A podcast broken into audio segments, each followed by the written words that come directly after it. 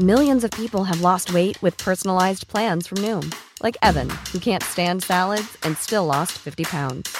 Salads, generally, for most people, are the easy button, right? For me, that wasn't an option. I never really was a salad guy. That's just not who I am. But Noom worked for me. Get your personalized plan today at Noom.com. Real Noom user compensated to provide their story. In four weeks, the typical Noom user can expect to lose one to two pounds per week. Individual results may vary. Ahora inicia A la Una con Salvador García Soto. A la Una. Donde la información fluye, el análisis se explica y la radio te acompaña. A la Una con Salvador García Soto. A la Una. Comenzamos.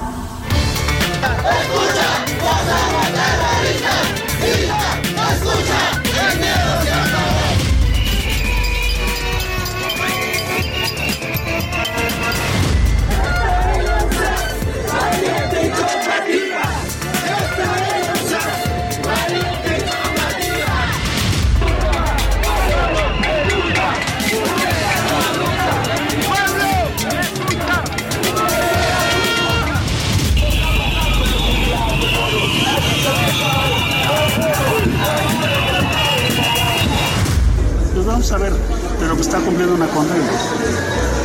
Allá, tiene una sentencia. Entonces no le veo posibilidad, francamente, pero le voy a revisar.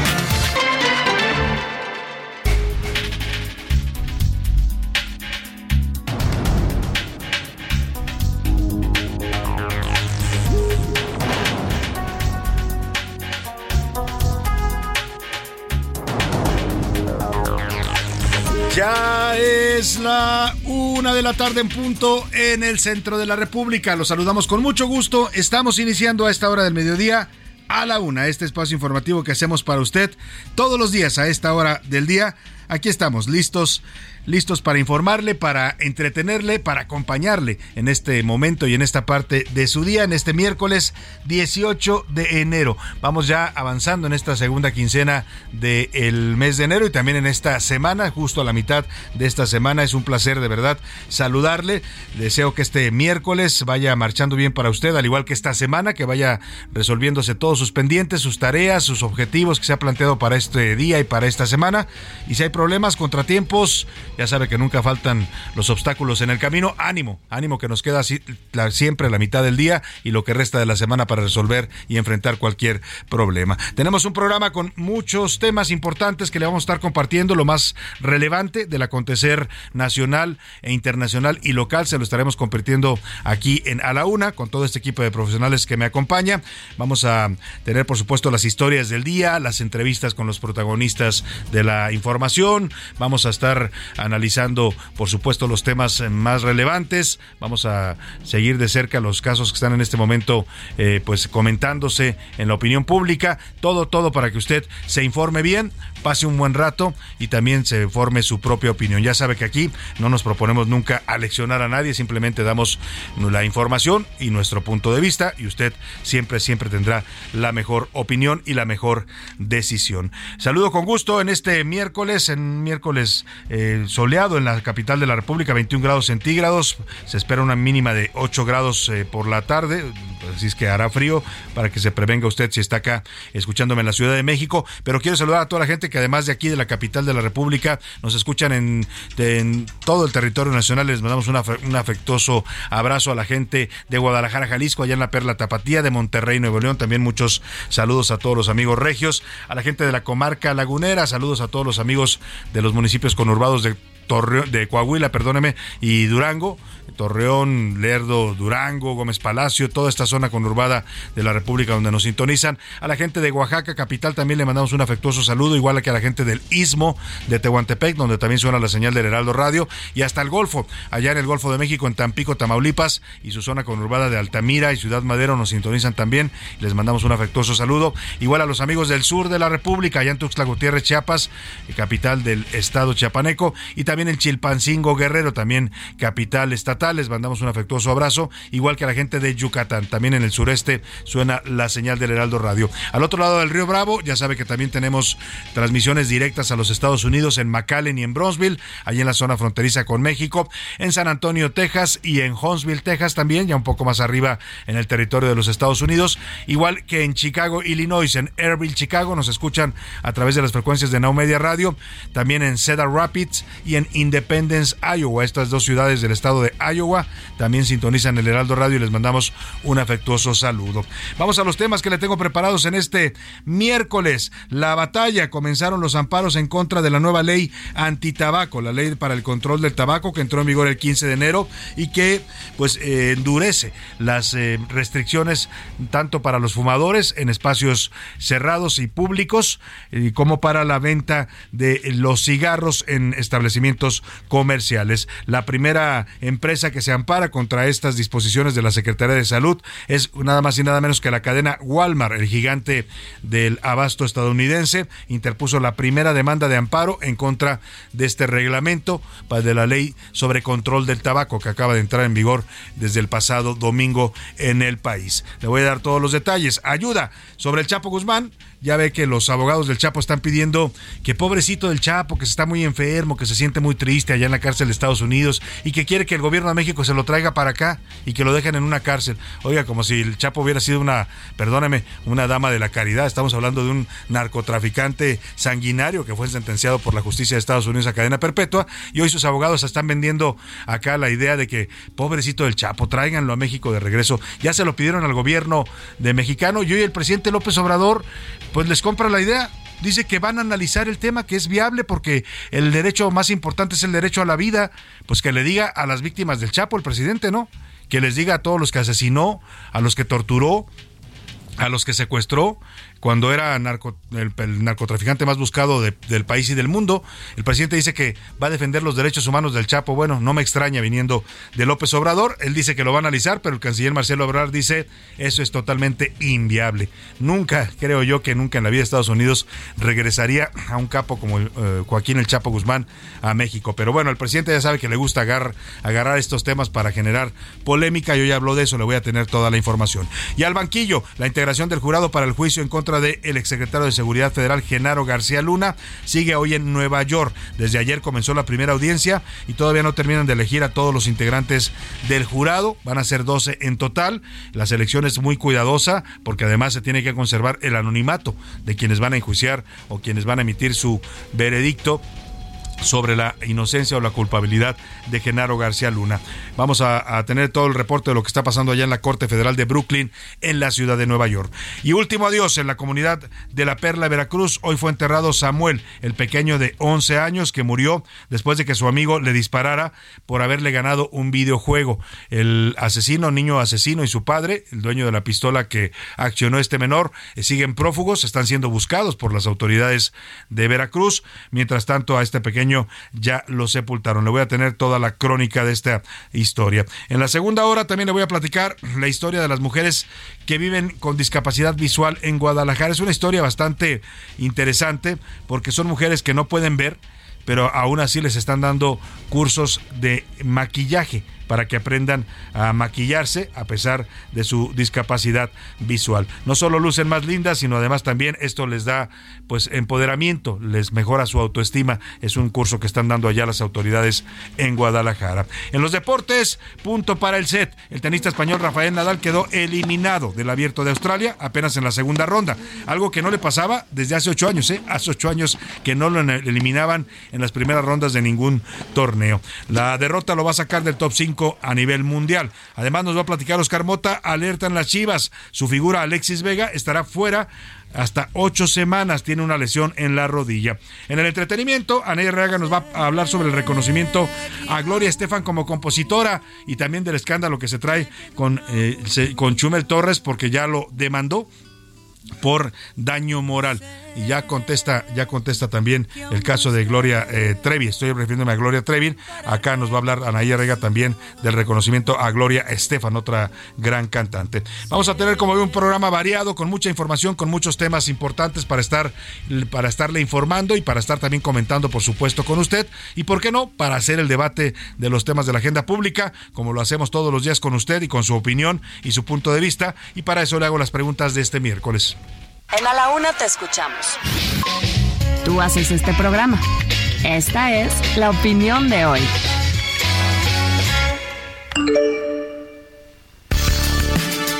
Y el primer asunto que este miércoles le pongo sobre la mesa tiene que ver con este, pues esta petición que hicieron los abogados del Chapo Guzmán al gobierno de México, al gobierno de López Obrador. Primero salieron a los medios, ayer estuvieron hablando en algunos espacios noticiosos para, pues prácticamente están vendiendo la idea de que pobrecito Joaquín Guzmán, pobrecito el Chapo, pobrecito porque está muy triste, está deprimido, está enfermo en la cárcel allá en los Estados Unidos, lo tratan muy mal y entonces pues él quiere venir a México, extraña a su México y quiere venir, aunque esté en una cárcel acá, pero quiere venir a pagar su condena. Eso se lo plantearon directamente al gobierno, eh, a la Cancillería mexicana ayer acusó recibo de esta petición formal que hicieron los abogados o quienes dicen ser los abogados de Joaquín Guzmán Loera, también lo hizo la Embajada de México, emitió ayer un tuit, perdóneme, la Embajada de Estados Unidos en México, diciendo que habían recibido este escrito de una persona de apellido Núñez que se hace pasar o que dice ser el abogado de Joaquín Guzmán y la embajada simplemente dice eso no es algo que nos compete a nosotros, se lo mandamos a la Cancillería mexicana. De este tema ya se pronunció la Cancillería, ya dijo el canciller Marcelo Ebrard que es algo totalmente inviable. O sea, eh, Joaquín Guzmán lo era, es un chapo es un chapo, perdóname. Eso sí, es un chapo, ¿no? Sí sabe usted qué significa chapo, porque mucha gente no sabe por qué es el chapo en el norte de la República a la gente bajita o de estatura más baja o chaparritos, como decimos por acá en otras partes del país, les dicen chapos.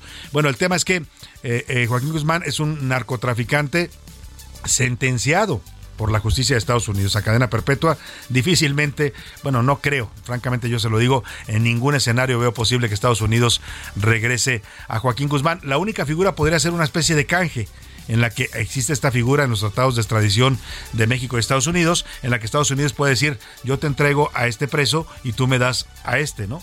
Eh, pero yo dudo mucho que el Chapo fue un trofeo para la justicia de Estados Unidos. Yo creo que es con mucho el mayor trofeo que han tenido en el combate al narcotráfico internacional.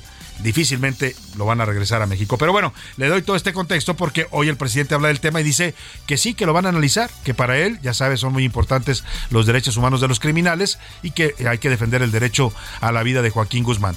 Yo no sé si el presidente no se preocupa por el derecho a la vida de todos los que fueron víctimas de la pues de lo sanguinario que fue Joaquín Guzmán cuando era un peligroso narcotraficante en libertad. Pero bueno, ya sabe, él se preocupa más por los derechos de los criminales que de las víctimas. El caso es que el presidente dice que lo va a analizar, el canciller dice que esto es totalmente inviable, así lo dice con todas sus letras, y yo le quiero preguntar a usted, ¿qué piensa? ¿Cree que el gobierno de Estados Unidos, o sea, cree que el Chapo Guzmán debe ser regresado a México, pues, para que venga acá a terminar de purgar su sentencia? Eh, le doy tres opciones para que me conteste. No es un narco asesino sentenciado y debe purgar su condena en los Estados Unidos. Sí, deberían traerlo por sus derechos humanos, como defiende y dice el presidente. O esto es un distractor más, porque Estados Unidos nunca va a regresar un capo del tamaño del Chapo, que además ya lo sentenciaron en su sistema de justicia. El segundo asunto que le pongo esta tarde para comentar y debatir tiene que ver con un fallo que emitió la Suprema Corte de Justicia de la Nación el día de ayer. La Corte determinó que ninguna persona que haya sido acusada o sentenciada por temas de violencia de género podrá ser postulado, podrá buscar un cargo de elección popular. Esto aplica para todos, ¿eh? para hombres y mujeres, pero digamos más para los hombres que tienen denuncias de violencia de género, de maltrato eh, a mujeres, de violaciones, de abusos sexuales, de abusos eh, de, de, cualquier tipo, abusos laborales, o también incluso para aquellos que hayan incurrido en violencia política hacia las mujeres. Con esto, pues inhabilitaría a muchos que aspiran a, cargos públicos. Eh, la Corte lo decidió en específico por una demanda del Estado de Yucatán, pero siente un precedente para toda la República. Yo le quiero preguntar, ¿usted qué opina de esta decisión? Le doy tres opciones para que me responda. Es, es una buena decisión. Una persona violenta contra las mujeres o contra cualquier eh, persona por temas de género no puede tener, no puede aspirar a un cargo para gobernar, no puede ocupar ningún cargo público. O de plano es una mala decisión, la vida personal de cada quien no, debe interferir con la profesional. O una persona es violenta que una persona que violenta a mujeres va a ser violenta en todos los sentidos de su vida. El número para que, nos marque y nos comparta sus opiniones y comentarios, 5518 41 51 99. Ya sabe que nos puede mandar sus mensajes de texto o de voz, eso lo decide usted. Aquí lo que yo le garantizo es que siempre su opinión va a contar y va a salir al aire. Y ahora sí, vámonos al resumen de noticias, porque esto, esto como el miércoles y la mitad de esta semana, ya comenzó a la cabeza. Durante 2022, México se convirtió en el principal vendedor de automóviles en América Latina al superar a Brasil y otros países. Sin resultados. Locatarios y comerciantes del mercado de Jamaica reclamaron al gobierno de la Ciudad de México por el retraso de peritajes y obras de reconstrucción luego de un incendio ocurrido hace cinco meses. Tragedia. Una mujer murió por una bala perdida tras un intento de asalto a un negocio en Ciudad Nezahualcóyotl, Estado de México. Sin chamba. La empresa tecnológica Microsoft comenzará un programa de despidos que finalizará el 31 de marzo y contempla la salida de 10.000 trabajadores. Logro. China tuvo su primer declive general de población en décadas por el envejecimiento de la sociedad y un desplome en la tasa de natalidad.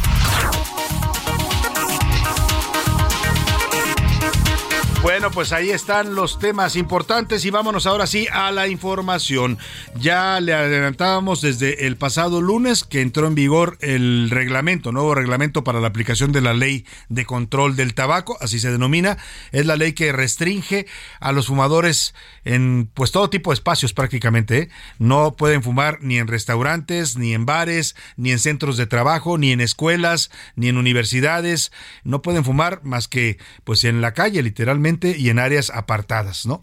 Cuando quieran hacerlo en un lugar público, concurrido, incluso en playas está prohibido, o en parques o en plazas públicas, eh, tienen que hacerlo por lo menos a 10 metros o sea, el área de fumadores debe ubicarse a 10 metros de donde esté reunida la demás gente. Y esto pues es una medida que ha causado controversia, porque evidentemente hay quienes argumentan un ataque a la libertad de los fumadores. Y la otra parte que ha causado controversia tiene que ver con la venta de los cigarros, la venta del tabaco en sus distintas presentaciones. La prohibición es para fumar cigarro tradicional o para vapear también, ¿eh? porque ya sabe usted que ahora mucha gente ha mudado a esta forma de consumir el tabaco y la nicotina, que es el, son los famosos vapeadores.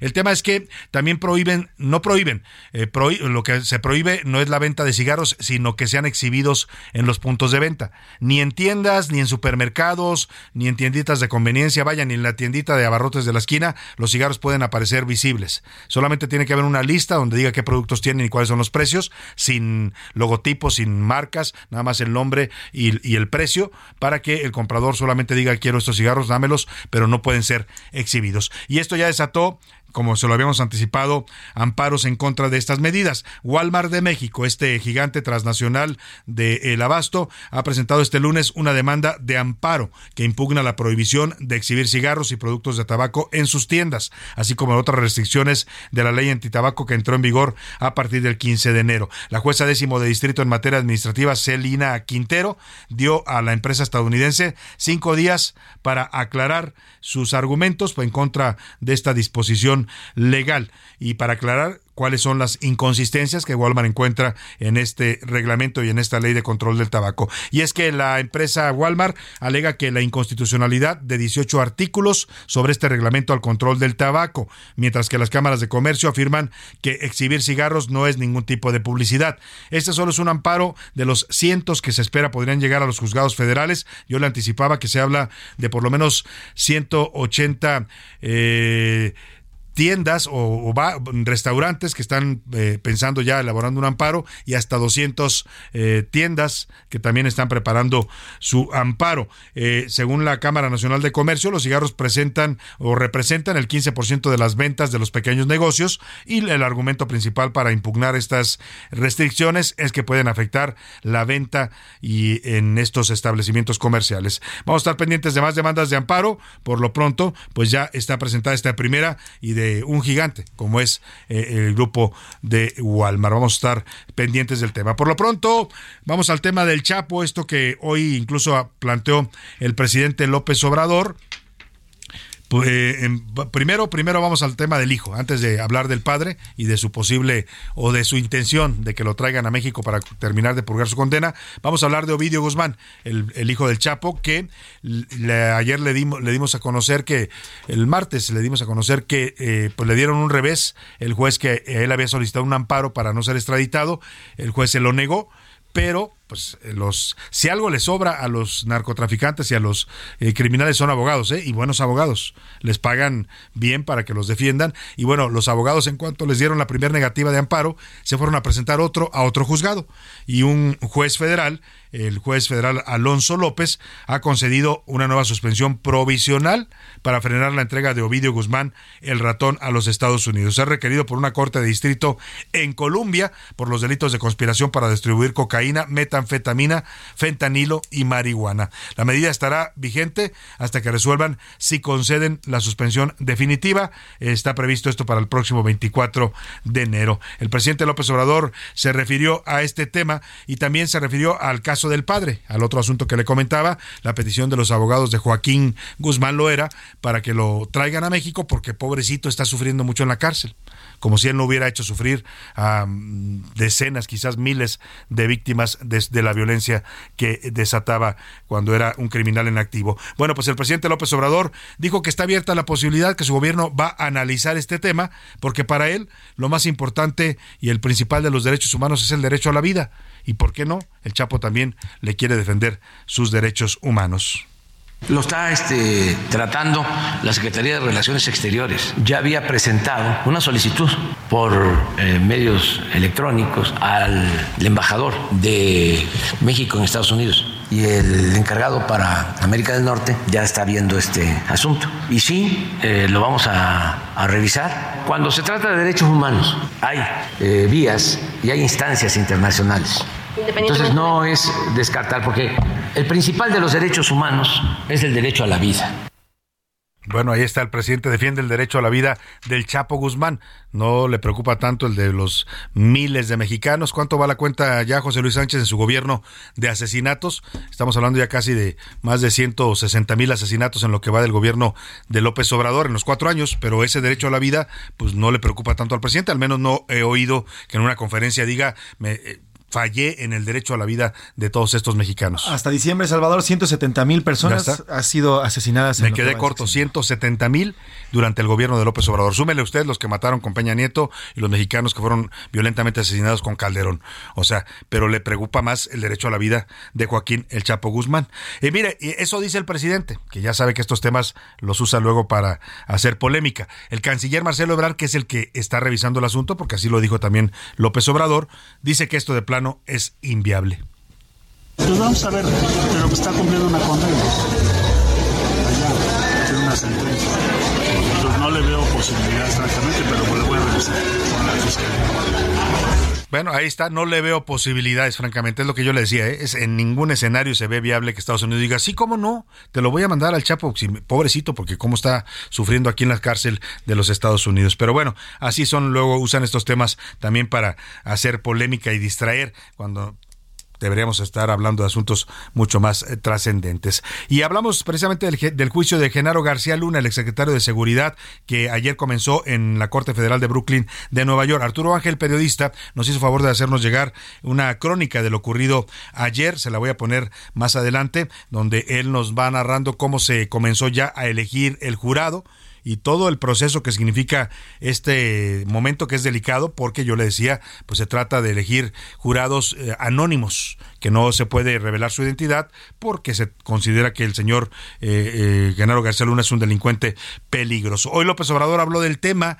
dijo que pues eh, habrá que esperar lo que salga en el juicio, pero que él ve tres escenarios. Uno, que el señor eh, García Luna sea inocente, ¿no? Y pues se hayan equivocado en la justicia de Estados Unidos y lo exoneren.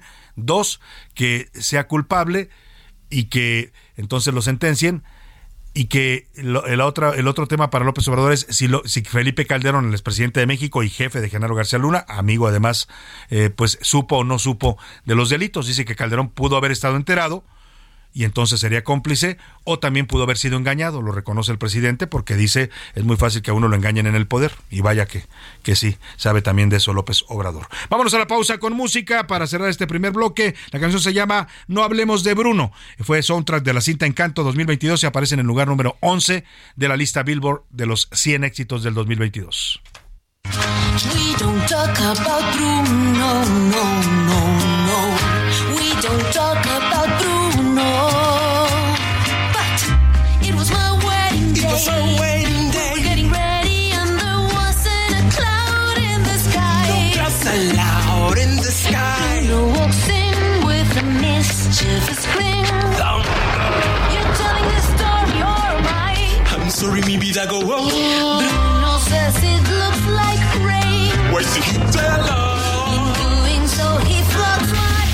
En un momento regresamos.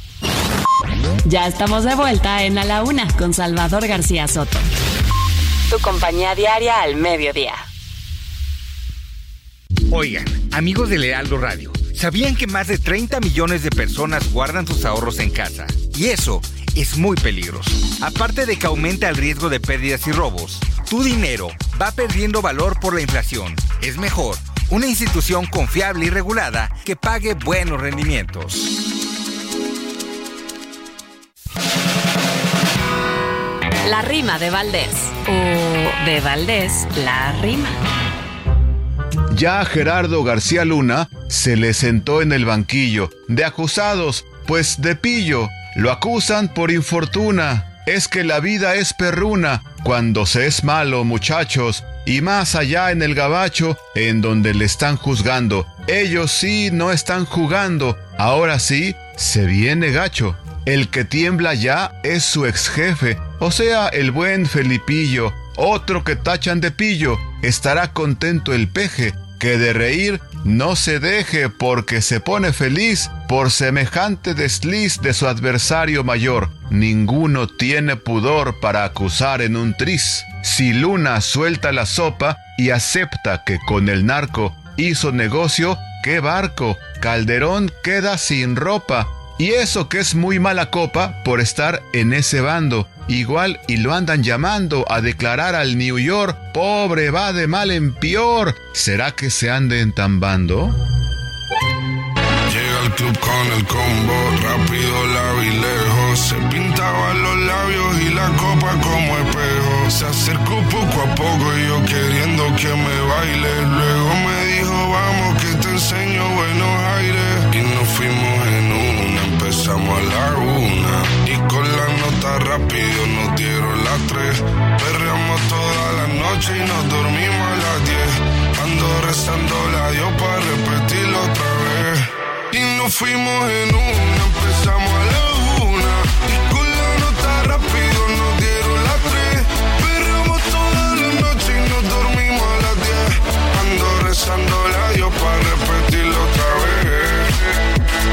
Dime, beba, fecha y te paso a buscar. Yo le sabes que no le llegan. Frío de botellas de champán de la copa al brindar, pero solo escucho como late. Mi corazón cuando ve ese cuerpo escaparate. El traje combina con la Mercedes Granate. No hay otro por más que ellos traten. Quédate, que la noche sin ti duele.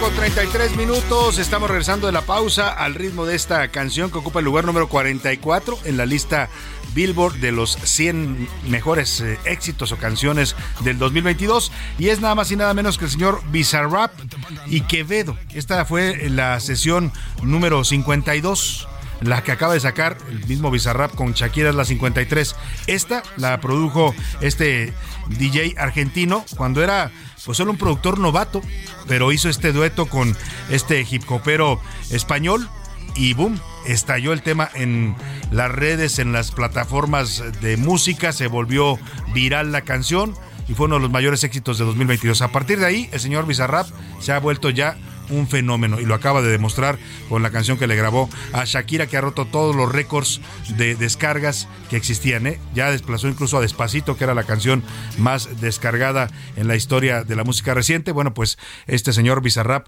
parece que se ha convertido en el rey Midas de los artistas poperos, hip hoperos, reggaetoneros, todos los que le entran a ese género ya lo deben estar buscando y debe tener mil solicitudes para hacer sus famosas sesiones que se convierten en éxitos globales. Escuchamos un poco más de Quédate con Bizarrap y Quevedo en esta volumen la sesión número 52 y seguimos con más para usted aquí en la Laguna.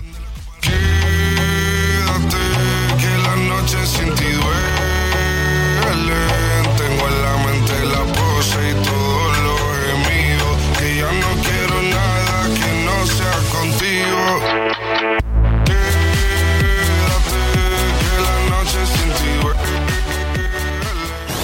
A la una, con Salvador García Soto. Y vamos a continuar con la información. Antes de irme a la pausa, le decía que comenzó ayer el juicio, se lo reportamos aquí, de Genaro García Luna en Nueva York. El presidente habla hoy del caso y dice que habrá que esperar los escenarios. Ya le decía yo adelante estos tres escenarios, que sea culpable, inocente, que Calderón haya sabido o no haya sabido o que tal vez lo haya engañado García Luna, lo concede el presidente también esta posibilidad. En todo caso, pues el ambiente está empezando a calentarse cada vez más. Hay hoy un cartón muy bueno del maestro Helio Flores, de donde pone a García Luna abriendo la boca y sacando la lengua, ¿no? Por lo que pueda llegar a decir en el juicio en el que en su contra ya en, en la Corte Federal de Nueva York, y en la lengua está corriendo Calderón y dice pieza en polvorosa, y dice rumbo a España, ¿no? Calderón no se fue precisamente ahora que empieza el juicio, ya tiene creo que más de un año, ya va para dos años que vive allá en Madrid, eh, pero bueno, ahora con este asunto pues así lo están viendo los caricaturistas. Vamos a escuchar esta crónica que nos mandó ayer desde eh, Brooklyn, Nueva York, donde se ubica esta Corte Federal de los Estados Unidos y donde está comenzando el juicio en contra del exsecretario de Seguridad Pública de México, el periodista Arturo Ángel, a quien le agradecemos esta colaboración especial.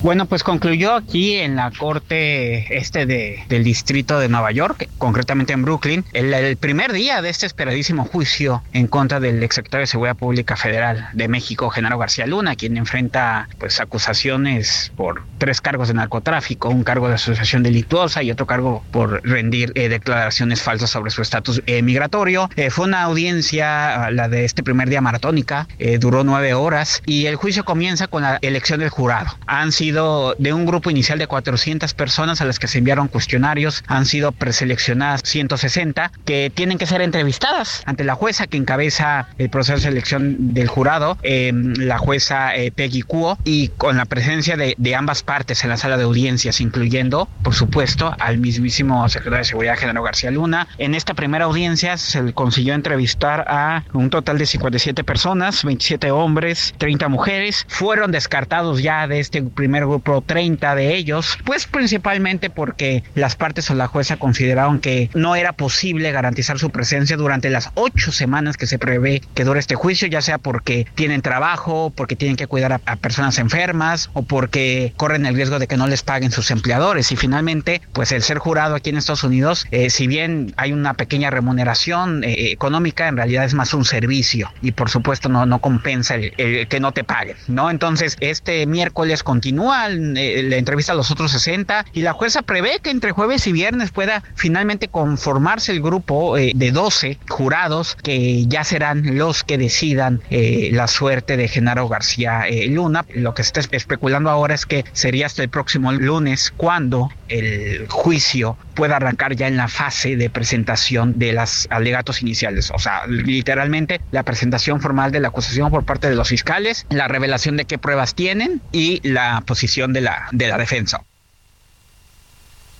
La Comisión Nacional. Bueno, pues ahí está este tema eh, interesante que nos cuenta Arturo Ángel, periodista. Él está presencialmente allá en la Corte Federal de Nueva York haciendo esta cobertura y nos estará compartiendo sus impresiones y las crónicas de lo que vaya viendo en este juicio contra Genaro García Luna que apenas empieza. Le decíamos que esto va para largo, por lo menos se estiman los especialistas unos dos meses en lo que se desahogan pruebas, en lo que la Fiscalía presenta sus eh, testigos, en lo que la defensa también presenta los suyos. En fin, es un proceso que está comenzando. Oiga, y le comentamos y es un tema que le planteamos hoy como pregunta también del día, esta decisión que toma ya la Suprema Corte de Justicia de la Nación que avala una acción de inconstitucionalidad promovida por la Comisión Nacional de Derechos Humanos en julio de 2022 para el gobierno de Yucatán. Eh, se discutió y aprobó la Corte que ninguna persona que tenga acusaciones de violencia de género puede ser violencia de tipo vicaria, o sea, deudores alimentarios que no le paguen a sus parejas pensiones alimenticias o que no den para el sustento de los hijos, eh, eh, abusos eh, de violencia y maltrato físico, acoso sexual, violencia sexual, cualquier tipo de delito de género que del que haya sido acusada una persona le impide ser candidato a un cargo de elección popular. Milka Ramírez nos platica. En términos generales existe unanimidad de nueve votos a favor del sentido del proyecto, salvo por lo que se refiere a las porciones normativas indicadas por el señor ministro Gutiérrez Ortiz Mena. Los deudores alimentarios y violentadores domésticos no podrán acceder a puestos de elección popular. Así lo aprobó ayer la Suprema Corte de Justicia de la Nación con nueve votos a favor del proyecto del ministro Alberto Pérez Dayán. Se trata de la acción de inconstitucionalidad 98 diagonal 2022 interpuesta el 7 de julio del 2022 por la Comisión Nacional de Derechos Humanos. Así, la Corte ratificó la constitucionalidad de las leyes de la Comisión de Derechos Humanos, de instituciones y procedimientos electorales, de transparencia acceso a la información pública y de partidos políticos y del Código de la Administración Pública. Los deudores tampoco podrán acceder a puestos de la Comisión de Derechos Humanos local hasta que se pongan al corriente con su obligación. En el mismo sentido, la Corte aprobó que los sentenciados por violencia familiar, deudores alimentarios y por violencia política de género no puedan ser candidatos a puestos de elección popular en Nuevo León. El proyecto fue elaborado por la ministra Ana Margarita Ríos Farjat. Por la vía de restringir el acceso a cargos públicos de personas violentas en contra de las mujeres o de su propia familia. Se trata de la discusión de las acciones de inconstitucionalidad 50 diagonal 2022 y sus acumuladas, promovidas por el Poder Ejecutivo Federal, por Movimiento Ciudadano, por la Comisión Nacional de Derechos Humanos y por el Movimiento de Regeneración Nacional, en contra de las disposiciones de la Constitución y de la ley electoral de la entidad. En A la Una, preguntamos qué opinan sobre este tema. Esto fue lo que nos respondieron. Estoy de acuerdo y felicito a la Suprema Corte de Justicia la medida que toma de no permitir que personas puedan estar en la política o tengan cargos si no están cumpliendo con sus obligaciones como son las pensiones alimenticias. Completamente de acuerdo con lo que emitió la Corte respecto a los deudores alimentarios para que no puedan tener un puesto o un cargo en la administración pública, porque a ellos se les hace muy fácil dejar a sus hijos, darse a la fuga, no pagar nada y ellos siguen su vida normal Estoy de acuerdo que la Suprema Corte de Justicia de la Nación avaló que los padres que no pagan las pensiones alimenticias no tengan ningún cargo público, porque si no pudieron pagar una obligación que tienen y un derecho de los hijos, menos van a poder cumplir con un cargo público. Para A la Una con Salvador García Soto, Milka Ramírez este criterio que fija la Corte, que se aplica ya por lo pronto al Estado de Yucatán y también al caso de Nuevo León, porque también había un recurso similar, pues es un criterio que ya van a atender los jueces a nivel nacional. ¿eh? Cualquier persona que se postule que se haya sido acusado de violencia de género, violencia vicaria, violencia física, maltrato, acoso sexual, acoso laboral, puede ser impedida de participar en un proceso electoral, de ser candidato a un cargo público. Y esto inició, le decía, en el gobierno de Yucatán.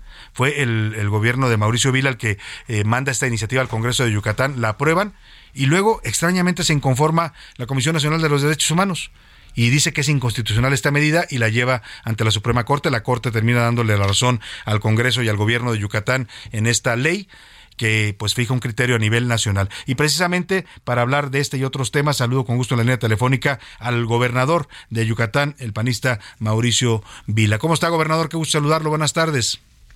Muy buenas tardes, Salvador. Un gusto poder estar contigo y con todo tu auditorio. Oiga, pues de entrada, este triunfo que logra eh, su gobierno y el estado de Yucatán, eh, pues en este tema de la famosa 3 de 3 que ustedes impusieron para que los eh, la gente que violente los derechos de las mujeres no pueda ser candidato a un cargo de elección.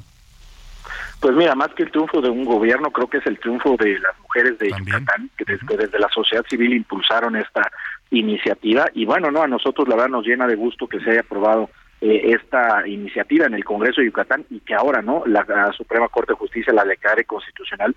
La verdad es que a mí me pareció increíble y hasta el momento no puedo entender cómo la Comisión de Derechos Humanos está más preocupada por defender a los deudores alimentarios que a las mujeres que son violentadas y que no reciben su pensión alimenticia para sus hijos. Pero bueno, creo que el tiempo puso las cosas en su lugar y seguramente pues esta ley que ahora empieza en Yucatán seguramente se empezará a replicar en muchos estados de la República. Sin duda alguna, como bien dice usted, una demanda de los colectivos feministas, de la lucha en defensa de los derechos de las mujeres, una demanda que tenía ya tiempo planteada y que se hace realidad a través de este fallo de la Corte y de la iniciativa aprobada en Yucatán. Gobernador, lo vimos rendir su informe de labores el pasado domingo, cuarto, cuarto informe ya de, labores, está pues usted enfilándose ya la última parte de su sexenio yo le quiero preguntar, a partir de lo que informó usted a los yucatecos este domingo, ¿Cuál es en este momento la situación que usted reporta en el estado de Yucatán? Pues mira, eh, Salvador, afortunadamente eh, Yucatán sigue siendo el estado más seguro de todo el país. Yucatán, un estado donde estamos teniendo eh, crecimiento económico, donde hemos recuperado los empleos que perdimos durante la pandemia, donde rompimos récords de llegada de turismo y donde también, pues poco a poco estamos eh, haciendo que los empleos no solamente lleguen a la ciudad de Mérida, sino que lleguen a todos los rincones de Yucatán. Así que pues nos hace falta mucho por hacer, pero pues la verdad creo que vamos por buena ruta y nos queda un año nueve meses para seguir eh, trabajando y siguiendo consiguiendo pues en el de, de todos, ¿no? Que es que en base a nuestro esfuerzo y a nuestras capacidades podamos mejorar las condiciones de nuestras familias. Eh, está el tema de la seguridad, que ya lo comenta usted y que yo siempre se lo digo cuando platicamos de este tema, es un caso excepcional a nivel nacional. Pocos estados pueden presumir estos niveles de seguridad como los que tiene Yucatán, que pues tiene que ver con un trabajo, digamos, de inversión en, en las policías civiles. Ahí no tienen necesariamente, aunque tienen presencia de la Guardia Nacional, no se basan en los militares para la seguridad.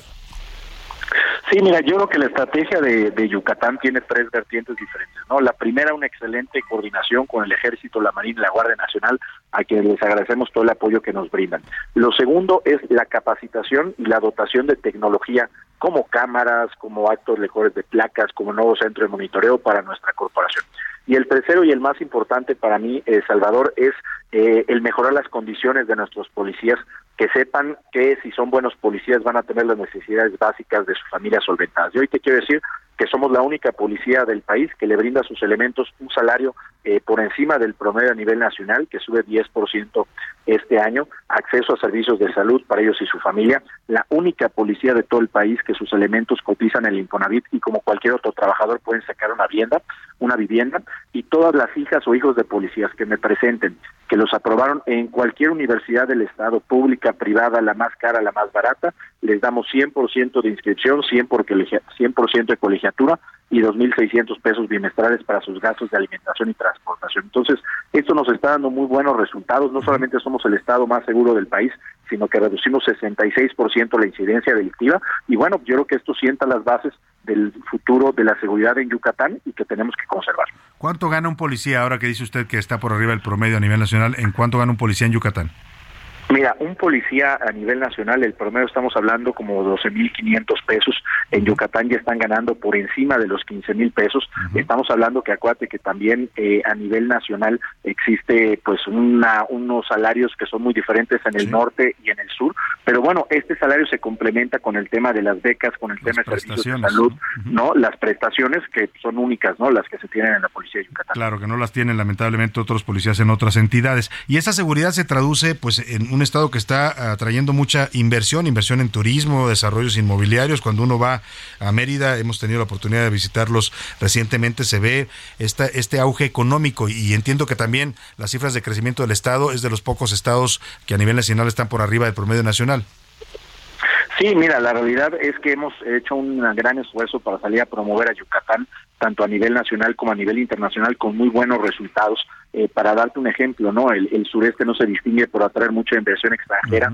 Durante los primeros nueve meses del año, Yucatán fue el estado con el mayor incremento de inversión extranjera directa de todo el país. Y hoy tenemos más de 260 proyectos de inversión que se están desarrollando, empresas como Amazon, como Tesla, como Walmart, como Accenture, como Airbus que están invirtiendo en Yucatán. Y por supuesto, no, el tema del crecimiento inmobiliario atraído por el tema de seguridad y calidad de vida. Y esto se refleja también en cifras de empleo. Eh, ¿Cómo va el empleo allá en Yucatán?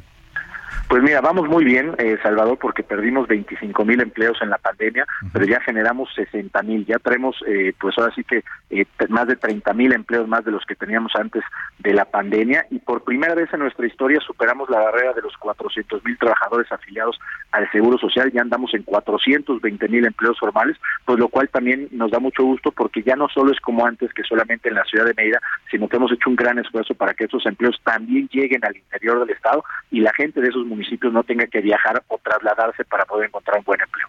Y todo esto también pues lleva al, a, hablaba usted de inversiones de empresas eh, importantes, algunas transnacionales incluso que están interesadas en invertir en Yucatán. Y también el otro tema que entiendo la industria importante a nivel local es el turismo, que está también creciendo. Sí, por supuesto. Mira, durante el año pasado fuimos el tercer estado con mayor inversión turística del país, más de 25 mil millones de pesos en proyectos eh, turísticos. Y bueno, pues la verdad es que este año 2019, el año 2019 era el año que más turistas habíamos recibido en nuestra historia, pero el 2022 ya lo superó. Rompimos récord de turistas. El aeropuerto de Mérida se está ampliando. Hoy tenemos más rutas aéreas que las que habían antes y, ampliándose también en su infraestructura. Eh, hoy, por ejemplo, Chichen Itza, la zona arqueológica más visitada de todo el país, por encima de Teotihuacán, y hoy otros destinos, ¿no? Como Valladolid, como Izamal, como Progreso, con un gran auge que nos está permitiendo que los empleos que genera el turismo también estén permeando en otros municipios de Yucatán y ya no solamente en la ciudad Mérida. Ahora, gobernador, estamos conversando con el gobernador de Yucatán, Mauricio Vila, del Partido Acción Nacional. A partir de estas cifras y de estos números que usted reporta eh, en su cuarto informe, pues eh, eh, hay una aspiración que usted y yo hemos platicado y que usted ha hecho pública de eventualmente para el 2024, tiene que ser ya casi este 2023, pues hacer, buscar, su, buscar la candidatura presidencial de su partido, el PAN. Usted está ya encartado, el PAN lo presentó en esta baraja de aspirantes blanquiazules, incluso ya hicieron algunas pasarelas. ¿Cómo va ese tema y cómo está viendo usted el ambiente pues para la definición de una candidatura presidencial que hoy se sabe la panista va a ir en alianza con el PRI y el PRD? Pues mira, yo creo que hoy se hable de, la posibilidad, ¿no? De que yo pudiera encabezar esta candidatura. Habla del trabajo que estamos realizando las y los yucatecos, que hoy nos permite liderar en muchos rubros, como acabamos de platicar, seguridad, eh, crecimiento económico, empleos, cuidado del medio ambiente. Y pues por supuesto, ¿no? A cualquier político que le digas, hoy ¿te gustaría ser presidente? Pues claro que nos gustaría. Hoy yo creo que no se trata de quién quiere, sino también se trata de quién puede, ¿no? En ese sentido creo que tenemos que ser todos muy generosos en la alianza, ¿no? Creo que se da un muy buen primer paso. Yo quiero felicitar a Marco Cortés, dirigente del PAN, porque creo que se logra una buena negociación que permite que seamos competitivos en Coahuila, en el Estado de México, y que el CAN y que el PAN sea el encargado de guiar los procesos tanto en Ciudad de México y en la presidencia de la República. Y yo lo que quiero es aportar los resultados que tenemos en Yucatán al partido. ¿Para qué? Para trabajar, ya sea en una candidatura, para apoyar a quien tenga eh, mejores posibilidades, porque mira, yo creo que hoy el, gobernante que quiere tener futuro, primero le tiene que dar futuro a sus ciudadanos. Y por eso yo creo que lo que tenemos que hacer es dar resultados. Y aquí en Yucatán, Salvador, tú sabes que tenemos un estilo de trabajo que es trabajar con todos en equipo. Y por eso tenemos una muy buena relación con el gobierno federal a quien le agradecemos y le reconocemos el apoyo y los proyectos que está haciendo en Yucatán, pero también con los 106 municipios de todos los partidos políticos. Y bueno, pues yo creo que ese es el camino que los ciudadanos esperan, menos pleitos, menos enfrentamiento y más resultados. Ahora, eh, gobernador, eh, eh, pues, no se ve fácil el panorama para la alianza, ya lo dice usted, el PAN va a conducir los procesos, que por cierto, ahí se generó una polémica interna en la alianza, se inconformó el PRD, brincaron también los periodistas porque dijeron, Marco Cortés nos decía aquí que el PAN iba a definir las candidaturas del 2024, tanto la presidencial como la Ciudad de México, después se aclara que va a conducir los procesos, pero no necesariamente tendrá que ser un panista, sino puede ser de cualquiera de los partidos, es lo que usted me está confirmando. Ahora, lo que le quiero preguntar es el panorama, ¿cómo lo está viendo para esta alianza? Porque pues muchos se empiezan a ver o, creen que Morena es invencible y ahí están los tres, las tres corcholatas moviéndose con sus problemas, la jefa de gobierno, el canciller Adán Adán Augusto. Eh, ¿Cree usted que se le puede ganar a, a la 4T en el 2024? Pues mira, yo creo que hoy eh, nos estamos dejando llevar por el tema de las de las encuestas, ¿no? Y las encuestas son fotografías de momento. Hoy claramente, ¿no? Eh, eh, este tema de las corcholatas pues llevan ya algunos meses moviéndose y así seguirán, pues lo cual les da una ventaja inicial. Pero mira, yo no creo mucho en ese tema de las encuestas, porque yo he sido tres veces candidato y nunca he estado arriba en una encuesta. He estado abajo por 25 puntos, por 15, por 10. Y lo que te quiero decir con esto es que las campañas de verdad cuentan, las propuestas, el desempeño de los candidatos, la cercanía con la gente, el carisma. Así que yo estoy seguro que eso está muy lejos de definirse. Creo que hace falta mucho camino por recorrer. Y bueno, pues cada partido político o cada estos bloques que se están formando tendrá su estrategia. Yo creo que el primer paso que se acaba de dar en la Alianza Va por México es muy bueno. Por supuesto que todavía hay que definir mecanismos y cómo nos vamos a poner de acuerdo y cómo van a salir los candidatos. Y yo especialmente creo que antes que eso, primero nos tendríamos que poner de acuerdo en cuál es el proyecto de nación que queremos ofrecerle a los ciudadanos y ya después vemos los mecanismos y ya después vemos quién será él o la candidata. Pero todo esto pues hay que darle tiempo al tiempo. Esto es algo que es primera vez que se está haciendo en el país, el plantear un gobierno de coalición y hay tiempo suficiente y vamos a ver que avancen los tiempos y vas a ver que poco a poco las cosas van a ir aclarando. Por lo pronto, Mauricio Vila, gobernador de Yucatán, está apuntado. Pues mira, yo quiero, es, me gustaría, pero quiero esperar los tiempos. Yo, los mis tiempos no son los mismos, pues a lo mejor de otros funcionarios o de otros eh, aspirantes. Yo quiero se, concretar los proyectos que estamos trabajando en Yucatán y yo no podría tomar una decisión, pues hasta mediados finales de este, año, cuando ya estemos dentro de los tiempos legales, ¿no? Los tiempos legales hoy en día eh, de precampañas, estamos hablando del mes de diciembre, enero, ya del 24. Entonces yo quiero esperar a tomar una decisión, quiero terminar muy bien en Yucatán, quiero seguir dando resultados que al fin y al cabo creo que es lo que hoy nos está poniendo en la posibilidad y aportar lo que tengamos para para poder eh, lograr que el PAN recupere la presidencia. Pues estaremos muy pendientes. Gobernador Mauricio Vila, le agradezco mucho estos minutos. No, hombre, al contrario, Salvador, un gusto poder estar contigo y con todo tu auditorio. buena tarde. Vamos a, Aprovecho, Salvador, para felicitarte por tu cuarto aniversario. ¿eh? Mucho éxito. Se lo aprecio mucho, gobernador. Gracias. Vámonos a la pausa. Se acabó la primera hora y volvemos con más para usted en A la Una. Útil y análisis puntual. En un momento regresamos. Ya estamos de vuelta en A la Una con Salvador García Soto. Tu compañía diaria al mediodía. Dime cómo hacemos. Si tú me deseas, yo a ti también. Hace rato te quiero comer. ¿De qué vas a hacer? Así que ponme un dembow que se no respeta. Tengo para ti la combi completa. Que no duró mucho soltera. Aprovechame.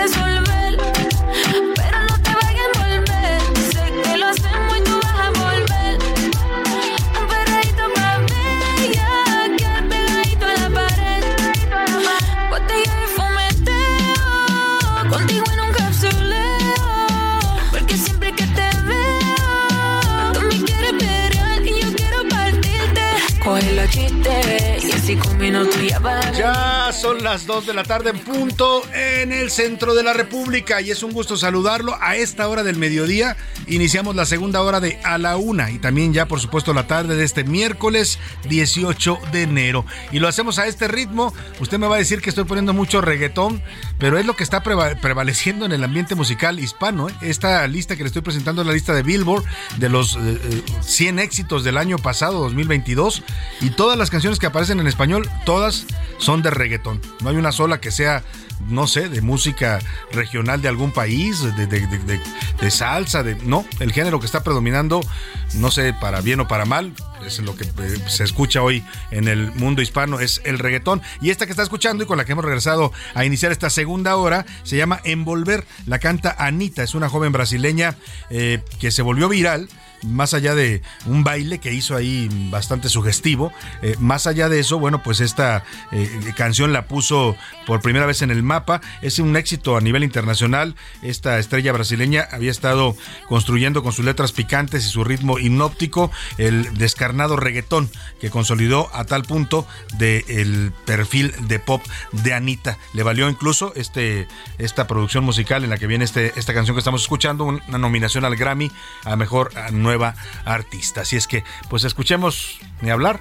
el reggaetón que está predominando en la música en español y vamos a muchos temas más en esta segunda hora. Le tengo todavía muchas historias, noticias, entrevistas. Vamos a platicar todavía con varios protagonistas de la noticia y vamos a tener, por supuesto, sus opiniones, sus comentarios, el cotorreo informativo, todo lo que le tenemos preparado en esta segunda hora de A la Una. Así es que quédese aquí con nosotros. Le agradezco que continúe desde la una de la tarde si nos sintoniza desde que arrancamos este espacio y si recién nos está agarrando ahí en el cuadrante del radio, en su celular, en su computadora, donde quiera que me escuche, le mando un abrazo afectuoso. Si está moviéndose en el tráfico de su ciudad, ánimo, paciencia en el tráfico, no se desespere, respire y evite problemas. También si me escucha en casita preparando los sagrados alimentos, que ya nos dicen varios escuchas que así es, les mandamos un abrazo afectuoso y deseamos que sus alimentos queden muy nutritivos y muy deliciosos. A la gente que me escucha en la oficina, en el trabajo, ahí con los audífonos puestas, también le mando un abrazo. Donde quiera que nos esté escuchando, gracias por preferir esta opción informativa que con su gusto y su preferencia llega ya a cuatro años de existencia. Vámonos a más temas, pues escuchemos un poco más del reggaetón de Anita y le platico lo que le tenemos preparado en esta segunda parte de A la Una.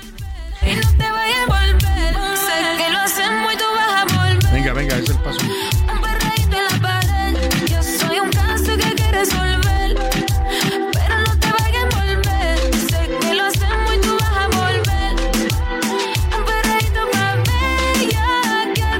Oiga, no me fijé que está abierto el micrófono y está- es que Milka estaba bailando, le decía yo, venga Milka, haz el paso. No, pero aquí está ya Milka Ramírez y José Luis Sánchez, bienvenidos ambos, ¿cómo estás Milka? Muy bien, Salvador. La verdad es que no creo que me salga ese paso, pero yo como señora levanto mis manos. Es que el paso que hacía era eh, que decían que lo había hecho antes eh, algún otro bailarín, no sé si mexicano, ¿no? Era un paso básicamente como de lagartija, de cuenta usted, ¿no? Se Ajá. lanzaba ella al piso y empezaba a hacer como movimientos bastante sugestivos eh, tirada en el piso, ¿no? ¿Te, te acuerdas que incluso hablamos que Cantinflas ya había hecho? Exactamente, el decía que Cantinflas ya había ha hecho algo parecido. José Luis Sánchez, bienvenido. Salvador García Soto, Mirka Ramírez, ¿cómo están? Bonito miércoles, mitad de semana, con muchos, muchos ánimos, celebrando el cuarto aniversario. Todavía tenemos mucha fiesta, Salvador, y bueno. Todavía, pues, a mí se me hace que a. José Luis sí le sale el paso de Anita, ¿eh? ya no, a mis casi creo que 38 sí. ya no, pero bueno, uno, uno se defiende, se defiende. Pero salsita y Va- vamos. José Luis es de los que saben coreografías enteras de canciones. Él le he visto sí. bailar coreografías de Rafael Rafaela Carrá, imagínese usted. Uh. Eh, ni siquiera había nacido José Luis cuando ya Rafaela Carrá era una señorona de la Que música. Dios la tenga en su santa gloria, mi Rafaela. la gran vedette italiana. Hasta el Oye, cielo. vamos a tener más temas importantes. Les platico en Guadalajara. Vamos a hablar eh, con la Asociación Civil Dar es Amar. Fíjese qué interesante la labor que están haciendo en esta asociación civil. Están enseñando a mujeres que viven con discapacidad visual a maquillarse. Ellas no pueden ver, pero les enseñan cómo maquillarse para lucir mejor y decenas de mujeres están aprendiendo de manera gratuita técnicas de maquillaje, con la cual no solamente mejora su autoestima y se sienten bien, sino también se les empodera. Vamos a platicarle esta historia allá en Guadalajara. Y en Veracruz este martes sepultaron a Samuel, el menor de 11 años asesinado a balazos por otro niño de 10 años con el que jugaba maquinitas el domingo pasado. Los autores de este asesinato, tanto el hijo como el padre, porque yo digo que ahí tiene mucha responsabilidad el padre al tener un arma sin cuidado adecuado en su casa, pues se siguen prófugos. Oiga, ¿y ahora qué? ¿Qué sigue? Vamos a platicar con expertos sobre qué es lo que va a ocurrir en la Universidad Nacional Autónoma de México, en la UNAM, sobre el plagio de la tesis de la ministra Yasmín Esquivel. Ya le contamos todo el contexto. La CEP y el gobierno de López Obrador dijeron que ellos no pueden invalidar el título, que eso le corresponde a la universidad porque ellos lo emitieron y que tienen que resolverlo ellos. Vamos a ver qué caminos hay y en qué va a terminar este asunto mientras la ministra Yasmín Esquivel se aferra al cargo con uñas y dientes y dice, a mí de aquí no me sacan de sus, no sé cuánto valen los ministros, pero fácil unos 300 mil pesos mensuales y se los llevan. ¿eh? Ahí está este tema. Qué necesidad no tiene la señora Esquivel Moza, ¿eh? porque es, tiene un marido que es bastante rico y hoy está saliendo además muchos contratos que le dan al señor José María Riobo. Pero bueno, ahí dejemos el tema. Vámonos a otros asuntos importantes y ya sabe que a esta hora del programa lo más importante, lo único que importa es escucharlo a usted, escuchar su voz, sus comentarios, sus opiniones que amablemente nos hace llegar y vamos eh, directo, si les parece, con los temas que preguntamos a plantear la pregunta importante a esta hora del programa. ¿Qué dice el público? Pues mire, nada más eh, como dato y para ya este, terminar con lo que decía Salvador, un ministro está ganando ahorita cerca de 284 ¿Ves? mil pesos con, con 284 mil 500 pesos. Ese es el sueldo neto. Mensual. Ajá, Súmale exacto. usted Exacto. que los bonos, que las pues, prestaciones, bla, bla, bla, fondos de ahorro, etcétera.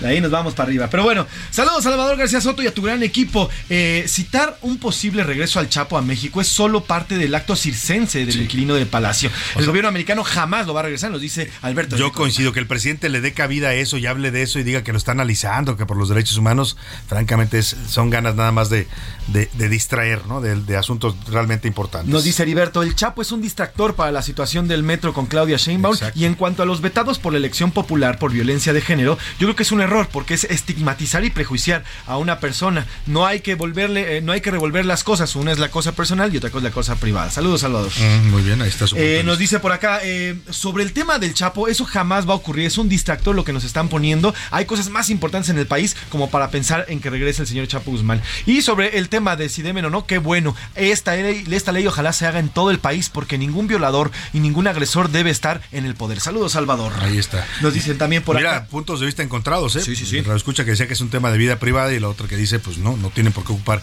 cargos públicos quienes violentan a mujeres. Eh, Cristina Rivas desde Tlalnepantla nos dice, el Chapo debe purgar todos los delitos que cometió en los Estados Unidos. Aquí en México, los mexicanos de bien no lo queremos. Además, opino que otra cortina de humo lo que nos están poniendo desde Palacio. Y imagínate si lo llegaran a traer, en el hipotético, muy hipotético caso que esto pudiera guajiro. ocurrir, yo creo que es eh, prácticamente imposible, pero pues operaría desde la cárcel, como hacen muchos narcotraficantes, ¿no? O se les vuelve a escapar. O- exactamente, o les vuelve a hacer otro túnel, ¿Otra Mica. vez? Porque además es buen ingeniero el Chapo, ¿no? Sí. Ah, Hace sí. sus túneles como si fuera topo el canijo. José García dice, el señor Joaquín Guzmán Loera no regresará ni por un milagro a nuestro país. Y los derechos del Chapo se perdieron desde que él rompió al actuar Exacto. en contra de los mexicanos, asesinando, secuestrando, desapareciendo. Esos derechos los perdió el señor. Aparte, el presidente habla del, habla del derecho a la vida del Chapo, pues si no lo están matando, ¿eh? Lo tienen encerrado y se va a estar ahí hasta que, pues literalmente hasta que mu- fallezca o ya no, porque es cadena perpetua lo que le dieron. Pero no, que yo sepa, no lo están torturando, no lo están. Vive en una cárcel en Estados Unidos que. No, no es nunca agradable estar en ninguna cárcel, pero si comparas una cárcel de Estados Unidos con las de México, yo creo que allá tienen todavía sus ventajas, aun cuando son mucho más estrictas las vigilancias, ¿no? Sí, asegura, bueno, los menos. Se encuentra en, la- en la- en el penal de ADX Florence, en Colorado. Es una- un penal de máxima seguridad y bueno, se quejan de que no puede salir, que está en una, que está en una celda. Lo que no corresponde al nivel de delitos que cometió. Exactamente, pues nada más y nada menos. Y también nos dicen eh, por acá, eh, Salvador García Soto, el Chapo jamás debe regresar a nuestro país. Él fue uno de los principales alentadores de la violencia durante la última década. Como por qué lo querríamos en México. Saludos, Salvador. Pues Nos dicen por acá. Gracias, Eh, saludos. eh, Walmart me agrada, nos dice Saúl Rabiela, Walmart me agrada, pero es muy hipócrita. En algunos estados de Estados Unidos los cigarros no están en exhibición y en Canadá ni se diga. Allá los cigarros solamente se los compran quienes lo consumen y son carísimos, cerca de Ti- 300 pesos una cajita. Tiene razón, ¿eh? ya esta disposición que, es- que está causando esta polémica en México sí se aplica ya en varios países del mundo. María Teresa Hinojosa nos dice que el Chapo se quede en Estados Unidos. Allá debe condenar su, su, eh, condena. Aquí, aquí no lo queremos. Nos dice por acá el señor Rolando desde Ca- Ciudad de Carmen, Campeche. Sobre la primera, yo creo que no debe regresar. Y sobre la segunda, es una buena, una buena decisión para tener a buenos gobernantes. Una persona violenta no puede dirigirnos. Saludos, Salvador. Nos dicen también eh, por acá. Claro, muchas gracias. Eh, vamos contigo, Milka, a ver qué dice la comunidad tuitera. Ahora regresamos con José Luis para más saludos. En Twitter sobre el tema del Chapo, el 69% dice que debe de quedarse en Estados Unidos, el 3% que debe de regresar a México y el 28% dice que solamente es un distractor. Sobre el tema de, mm, bueno, lo- eh, la violencia, La violencia de género, de género y, y, y la- y la- y el impedimento para que quien la cometa se postule a cargos públicos, ¿no? Correcto, el 86% dice que está bien, que no pueden tener cargos y el 14% dice que no afecta a lo personal, a lo profesional, O sea, es mayoritaria la opinión que dice que está a bien. favor que, que está bueno, bien la medida. Pues mira, yo, yo entiendo lo que decía el escucha, a veces se cometen errores, ¿no? Hay que reconocer que tenemos a veces, eh, no sé, educaciones y, y, mm, virilidades muy nocivas, muy tóxicas, ¿no? Y hablo del caso de los hombres porque son los que más cometen este tipo de violencia, aunque también hay mujeres, ¿eh? Claro. No, no, es, no es la regla, pero también hay mujeres que incurren en violencia de género. El tema es que eh, eh, sí, yo pu- puedo entender que se cometa un error y que se incurran este tipo de conductas, Milka. Aquí lo que se está buscando sancionar es a quienes incurren eh, eh, pues de manera consentudinaria y, y frecuente en este tipo de, de conductas, ¿no? Sí, correcto. Yo, y yo creo que está bien, ¿eh? porque al final, a- alguna vez hablando con una persona, me decía, tienen que entender cuando tienes una responsabilidad, Claro. tú como, como funcionario, como empresario, como trabajador en general, tienes una responsabilidad y si no puedes atender las responsabilidades en tu hogar, ¿cómo puedes entonces ser alguien de confianza para, o fiable para un cargo cualquier público, empresa para un cargo de dirección. gobierno? Coincido totalmente contigo. Más mensajes, José Luis, más Sí, saludos. nos dicen desde Tuxtla Gutiérrez, saludos hasta Chiapas, Juan Manuel Saludos Andrade. a los tuxtlecos. Aplaudo la determinación de la Suprema Corte de Justicia para que los violadores y los aquellos violentadores de familias no estén en un cargo. Lo que no entiendo es la Comisión Nacional de Derechos Humanos, pues no se esperaba otra cosa. Es lo que decíamos pasó? y lo que preguntaba también el gobernador, porque esta, esta, esta controversia constitucional surge a partir de eso. La aprueba el Congreso de Yucatán como una ley para su estado y la CNDH se inconforma y va y la controvierte ante la Corte. La CNDH, que se supone que debe buscar vigilar los derechos humanos de todos los mexicanos, incluidas las mujeres, controvierte, contra- controvierte. A mí me da la impresión de que fue en el contexto, ¿te acuerdas? Porque coinciden las fechas cuando le anulan la candidatura a Félix Salgado Macedonio. Me da el contexto que fue en ese en ese tema porque a él se le anula la candidatura precisamente pues eh, por estos temas de violencia. El proceso justamente comienza, Salvador, en el 2020, cuando te empieza, el 2021, perdón, cuando comienza todo el relajo con Félix Salgado, pero se aprueba hasta el 2022, pero sí, se suma o se sube esta iniciativa en el 2021 en este y, contexto. y mire, el- la, la sorpresa que causa, pues yo creo que a partir de que está ahí Rosario eh, Piedra Ibarra, ya nada nos sorprende. ¿eh? Rosario es totalmente, digamos, alineada con la 4T y que la mayoría de sus acciones corresponden a la ideología de la 4T. El señor Fernando desde Zapopan, Jalisco, nos dice, yo ya quiero que sea 2024, voté por el presidente López Obrador y hoy me arrepiento de haber votado porque sigue Bienvenido al club, señor. narcos. Bienvenido al club. Cada vez somos más, más mexicanos arrepentidos. Eh, si tenemos problemas con las series y corridos de narco, no es igual de grave que la música del reggaetón, nos dicen por acá. Eh, a Pedro Ramírez nos manda este mensaje. Además, el reggaetón a veces es violencia de género. Saludos, nos pones y nos dice. Sí, hay un reggaetón bastante tóxico que han ido tratando Sí. de eliminarlo, ¿eh? porque también hubo movimientos, Milka lo sabe bien, de, de mujeres de- de feministas que protestaron por este tipo de letras y han ido cambiando un poco, evolucionando las letras, ¿no? Sí, ahorita es como un reggaetón rosa, ¿no? Vamos a llamarlo de alguna manera. O incluso Bueno, muchos eh, like, reggaetoneros hombres hacen canciones a favor de las mujeres, Sí, ¿no? también Eh, se suman Pero digamos, sí, en esencia sí tiene, tiene, tiene mensajes bastante misóginos algunos de ellos, ¿no? Por acá nos piden unas felicitaciones, Salvador Mañitas a Luis Enrique, que cumple años, 22 añotes para Luis Enrique. Ay. le mandamos un abrazo, nos. Luis Enrique, hasta Oye, Tepic, Nayarit, le ¿Quién, manda abrazamos. quién tuviera 22 años, Uf. Luis Enrique? Aprovecha, aprovecha esa etapa de la vida que es bella. Ah. Oye, y también estas mañanitas para la hija de Rubén Esponda, nuestro productor, Regina Sofía Esponda. Le mandamos un beso y un abrazo porque está cumpliendo un añito de Un vida. añito, un Apenas añito, comienza su, chuladas, como mi su, Max. su paso por este mundo. Y eh, en el caso de los 22 años, a ver, ¿tú te acuerdas cuando tenías 22, José Luis? Sí, estaba en la carrera en la Septién estudiando con todo. Andábamos presentes Mario Maldonado y yo andábamos eh, de- rolando por la eran vida. compañeros de, de generación, son compañeros de Son generación Mario de- Maldonado y José Luis Sánchez. Y de parrandas también. Y de creo. parrandas, Y Milka, ¿tú te acuerdas? Sí, claro, estaba, estaba trabajando como asistente en el Senado. Estaba Ya habías terminado la carrera. Ya, ya había terminado. ¿A los terminé 22? Terminé Órale. a los 21. Sí, yo también terminé a los 21 la, la carrera, también ya andaba trabajando a los 22. Sí. Sí, yo también- qué, época tan también bonita. Yo creo que de las épocas, salvo su mejor opinión, eh, de las épocas más eh, bonitas de la vida, todas tienen lo suyo, ¿eh? Cada edad tiene lo suyo, yo creo que hay, que vivirla y disfrutarla cada etapa de la vida, pero de los 20 a los 30 yo creo que es un, digamos, nuestra, nuestro momento de, de florecer, ¿no? Sí, todavía no tienes responsabilidades o por lo menos no las que tienes de adulto, no tienes que pagar impuestos, no tienes que hacer muchas Tienes cosas. juventud. Y Tienes toda la juventud. Tienes el divino tesoro para comerte al mundo. Pero bueno, saludos y felicidades a todos los cumpleañeros. Más mensajes. Tenemos más mensajes, Salvador. Nos dice por acá Patricia González. Nos dice Salvador, el Chapo es una persona que asesinó a miles de Sí. personas, lo podemos asegurar. ¿Por qué querría un presidente analizar la posibilidad de traerlo a nuestro país después de tanto mal que hizo? Ahora, si lo trajeran, no hay penales con suficiente seguridad para mantener a un capo de ese nivel. Pero además una incongruencia total lo que dice López Obrador, porque México se lo entregó a Estados Unidos en extradición. Exactamente. Entonces, si lo entregaste es porque te entendiste que tenía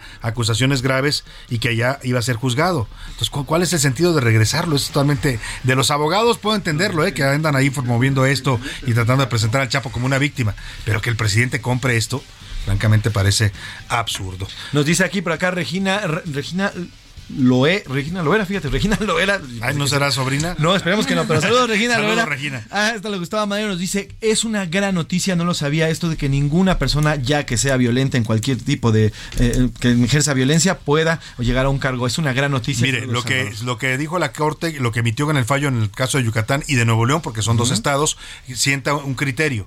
Y a partir de eso, si cualquiera que nos escucha sabe que un candidato que está postulando a diputado de su colonia es un golpeador de mujeres, un violador o que no le pagaba pensión a sus hijos, puede, de, puede poner una denuncia y los jueces tendrán que aplicar el criterio que ya estableció la Corte. Por eso se dice que van a ser ahora impedidos. Bueno, pues gracias Milka, gracias José Luis. Gracias, bueno, antes de dar las gracias, ¿hay cotorreo? ¿Hay cotorreo? Sí, hay ¿Sí? ¿Buen cotorreo? Sí, claro. Vamos- vámonos al cotorreo de la información. Cotorreo informativo en A la Una con Salvador García Soto.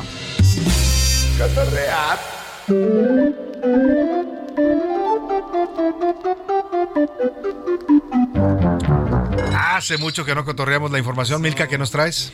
Ay, Salvador, vamos con esto. Rata inmunda, Ay, ay, ay. animal rastrero. ¿Es Shakira? No, ¿verdad? La Por ahí va. Más o menos. Paquita, la del barrio, la gran Paquita.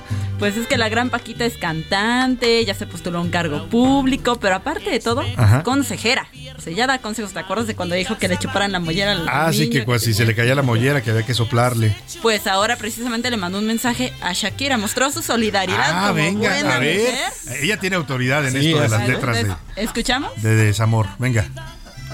Mi queridísima amiga y compañera Shakira, soy Paquita la del barrio. Por ahí supe que tuviste un, pues un problema con, con tu familia. Yo estoy contigo porque soy mujer. Y si alguien en la vida sabe de estas cosas, es tu amiga. Este, pues, ¿qué te puedo decir? Que le eches muchas ganas. Este, lo importante es que tienes tus hijos, tienes por quién vivir y tienes todo en la vida, amiga. Así es que no te preocupes. Maldita sal. Qué bonito mensaje, mandó, de solidaridad, ¿no? Un lindo De mensaje. alguien que también sufrió traiciones y, ¿no? Bueno, lo- Shakira yo creo que lo sacó un poquito menos fuerte en las letras de, de Sesión 53 a comparación Todo de un Paquita, debate el que provocó esa canción, No, ¿eh? sí, De sí, todas sí, las fue. mesas el fin de semana que estuve en una comida, ahí estaban debatiendo si era o no esta frase de las mujeres ya no lloran, las mujeres fa- ahora Facturan. facturan. Facturan, sí, sí, sí. Bueno, Me, me- me cae que, o sea, de que Shakira factura sus desamores, los factura, ¿no? También lo hizo con antología. También, y claro, sido- cuando, cuando cortó a De la Rúa, ¿te acuerdas, no? Sí, nosotras, ¿no? Creo que hasta endeudadas. Bueno, vámonos contigo, José Luis Sánchez. Salvador, antes de empezar, vamos a escuchar esto.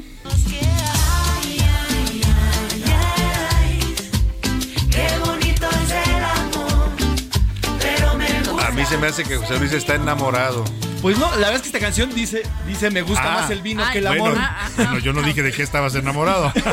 Bueno, aunque ya no tomo, pero bueno, aquí les voy a contar porque hay un viejo dicho y un viejo adagio que dice que los vinos entre más viejos, mejores, ¿no? Así Sí. dicen, incluso hay un piropo que dice que eres como los vinos. Sí, sí, que te vas más añejando y vas agarrando más Exactamente. consistencia, Ahora, cuerpo. ¿Qué les diría yo si hay un vino que tiene 1700 años de antigüedad? Ándale, ahí está. Pero ese ya está, ha de ser puro Bueno, pues vinagre, ¿no? Historiadores, fíjate, historiadores y expertos viní- vinícolas Vinícolas. se están eh, peleando o están debatiendo si abrir la botella más, más longeva de vino que, que se ha descubierto. Tiene 1700 años de antigüedad, es una botella de vino llamado Speyer y se encuentra en el Museo Histórico de Palantadino, allá en Alemania. Fue encontrada donde, se donde en algún momento estuvo el Imperio Romano en el año 325 después de Cristo y fue enterrada junto con un, un, eh, un emperador romano. Esta botella no está sellada con corcho porque antes obviamente no existían los corchos, Ajá. pero está sellada con eh, cera porque Ah, ya tenían el está. manejo de la cera. cera. Claro. La botella, ahorita la vamos a subir a Ya tus se ve muy sociales, raro el ya contenido, se ve ¿eh? muy viejo. Vamos a, vamos a compartir la imagen en, arroba ese garzoto para que usted la pueda ver. Sin embargo, a pesar de, de- de- de- de los años que tiene, gracias a este sello se ha conservado herméticamente. Sin embargo, bueno, pues los procesos de 1700 años han hecho que se vea así. Ya les digo, te las vamos a subir. Y están debatiendo si abrirla o no abrirla para probar a qué sabe este vino de 1700 Yo no lo años. probaría. ¿Tú lo probarías? Y- ¿Tú, Milka, probarías el vino de nos da una- 1700 años? Ay, no sé. Es la que mira, el color Ay, ya, no, parece No como se me- que... no se antoja. Como que es una muestra de laboratorio de eso que lleva usted Sí, para no, sus no. análisis. Exactamente, ya parece eso, pero bueno, se están debatiendo, les digo, 1700 años, 1700 años. Ahora, el tema aquí es que los expertos dicen no porque esto podría contraer no solamente enfermedades para quien lo pruebe, Claro. sino además La poder- cantidad de bacterias que debe tener Exacto, ya. es parte de la historia y esto, for- y esto en lejos es como si quisiéramos destruir o llevarnos a casa cualquier objeto histórico. Entonces Oiga. están debatiendo si la abren o no Pues la ahí abren. está. Muchas gracias, Milka. Muchas gracias, José Luis. Gracias Salvador. Y vámonos a otros temas importantes. A la una, con Salvador García Soto. Vamos hasta Guadalajara porque Adriana Luna, corresponsal allá en Jalisco, que le mandamos un abrazo, nos subió un video, por cierto, de un vendedor, expendedor de periódicos que está ahí en la glorieta Minerva, que siempre nos escucha, ¿eh? y mandó el video donde el señor tiene su radio prendido y ahí está escuchándonos todos los días a la una. Le mando un abrazo. Carlito se llama el expendedor que está ahí en una de las esquinas de la Minerva. Un abrazo para usted que siempre nos escucha allá en su puesto en Guadalajara, Jalisco. Y precisamente Adriana nos mandó esta historia de una labor eh, eh, muy, muy loable que está realizando la Asociación Civil Dar es Amar. Están enseñando a maquillarse a mujeres que viven con discapacidad visual, a mujeres ciegas que pues aprenden de esta manera pues a sentirse mucho mejor, a verse mejor y también a empoderarse.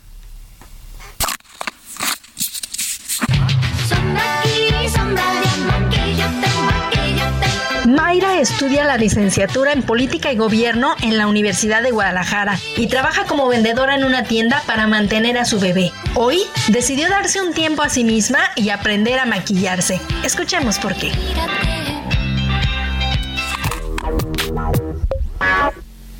Yo siempre he querido maquillarme, pero como no alcanzo a ver, yo creí que, este, que no se podía. Y después empecé a conocer a chicas que iban muy, muy guapas, pintadas y que eran ciegas. Entonces, este, me nació tantito la envidia. Dije, yo también quiero. Me pinté los labios, el rostro, los pómulos y las pestañas.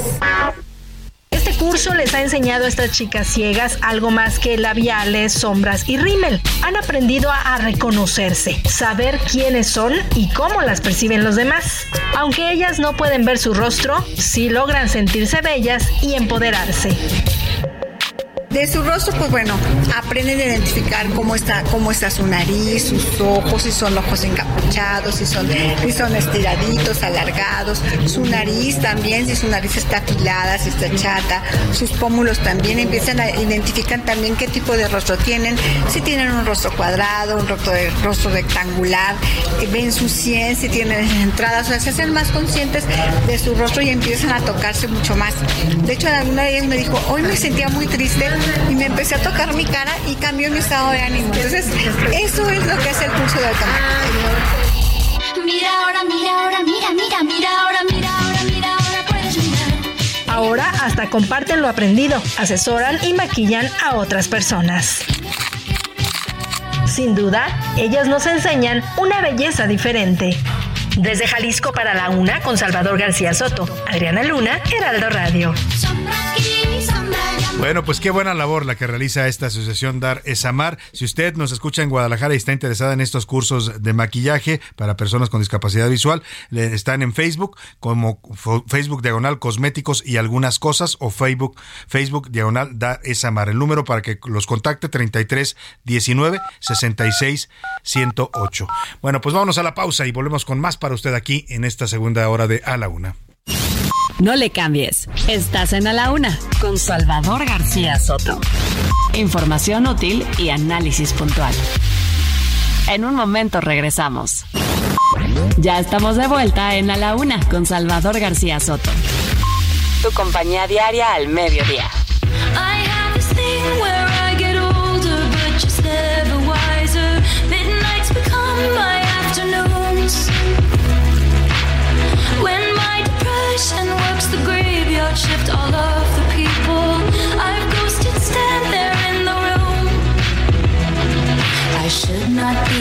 To my own devices. They come with prices and vices. I end up in crisis. I wake up screaming from dreaming. One day I'll watch as you're leaving. Cause you got tired of my scheming. For the last time, it's me. Hi, I'm the problem,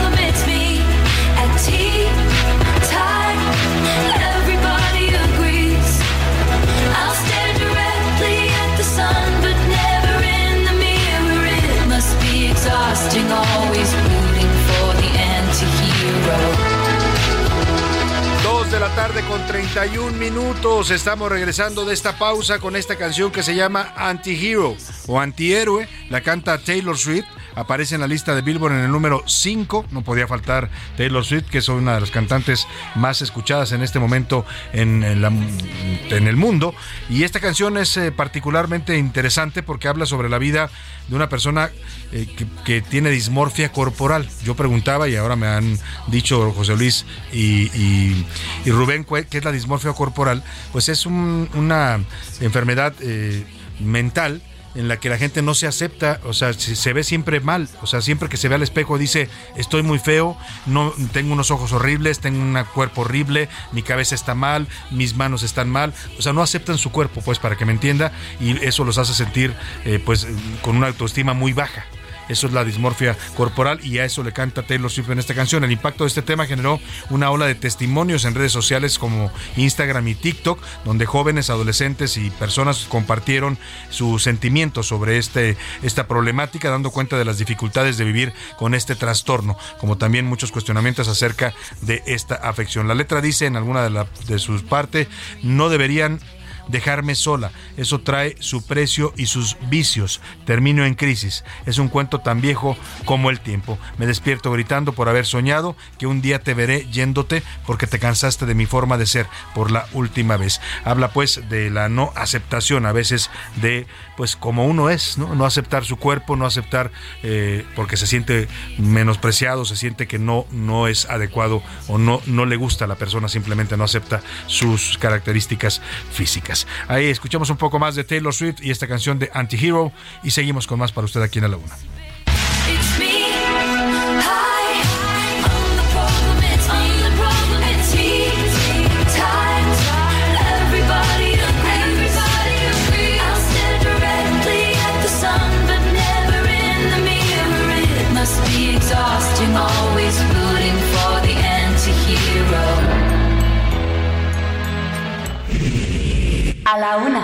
Con Salvador García Soto. El ojo público. En A la Una tenemos la visión de los temas que te interesan en voz de personajes de la academia, la política y la sociedad. Hoy escuchamos a Luis Farías Mackey en Buscando Sentido. El ojo público.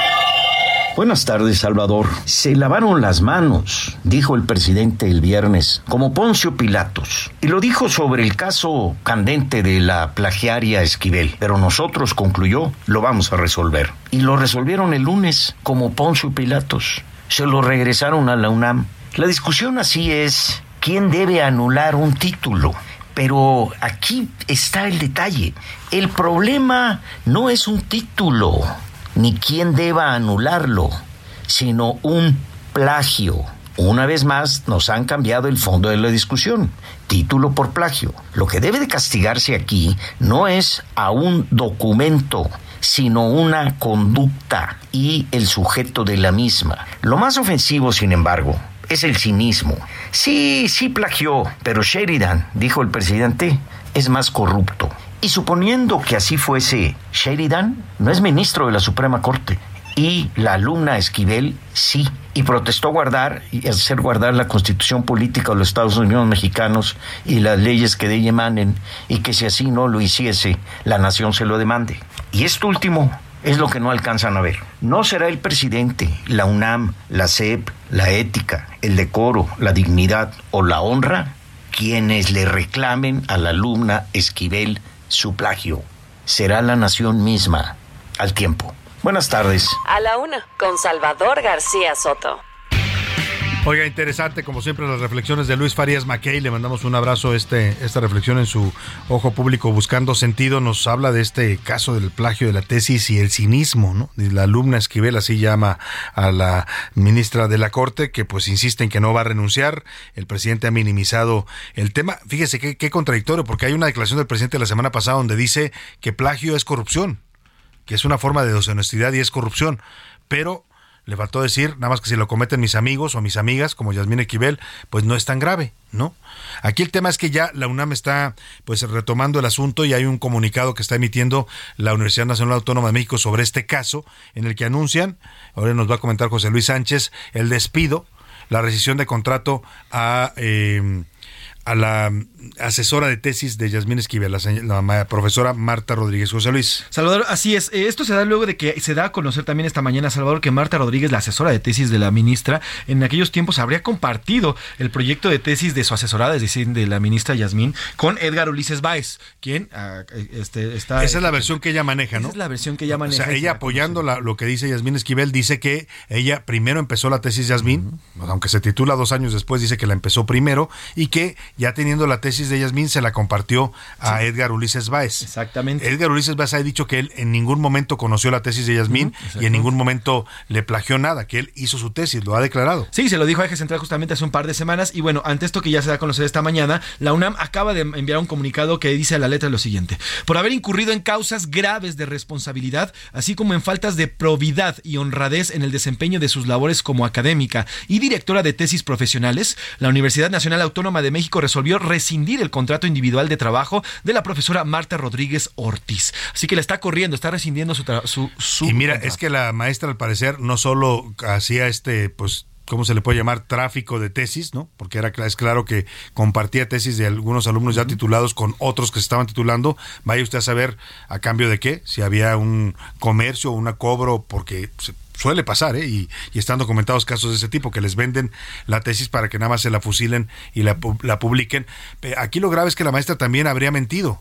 O sea, al sancionarla la UNAM de esta manera están diciendo que también mintió, porque ella en su declaración oficial que presentó ante el Comité de Integridad Académica de la FES Aragón, ella sostuvo esto, que primero fue la tesis de Yasmín, que ella la tuvo y se la compartió Edgar Ulises Báez, y que Edgar Ulises Báez fue el que se plagió que es la versión que maneja originalmente la ministra Esquivel. Bueno, pues claramente la UNAM no compró ese argumento y está corriendo, prácticamente le rescinde el contrato a la profesora Marta Rodríguez. Sí, el comunicado Salvador dice que se suspenden todo el pago de salarios que tengan en relación con la maestra Marta, así como cualquier relación con cualquier escuela que esté vinculada con la UNAM. Y la, la gran duda ahora es qué va a hacer la UNAM, ¿no? Porque ya, eh, bueno, emiten esta, este comunicado diciendo que ya despidieron, rescindieron el contrato laboral de la maestra Marta Rodríguez, la asesora de tesis de Yasmín Esquivel, eh, pero no han dicho pues qué van a hacer ante el expediente del plagio que les devolvió la SEP.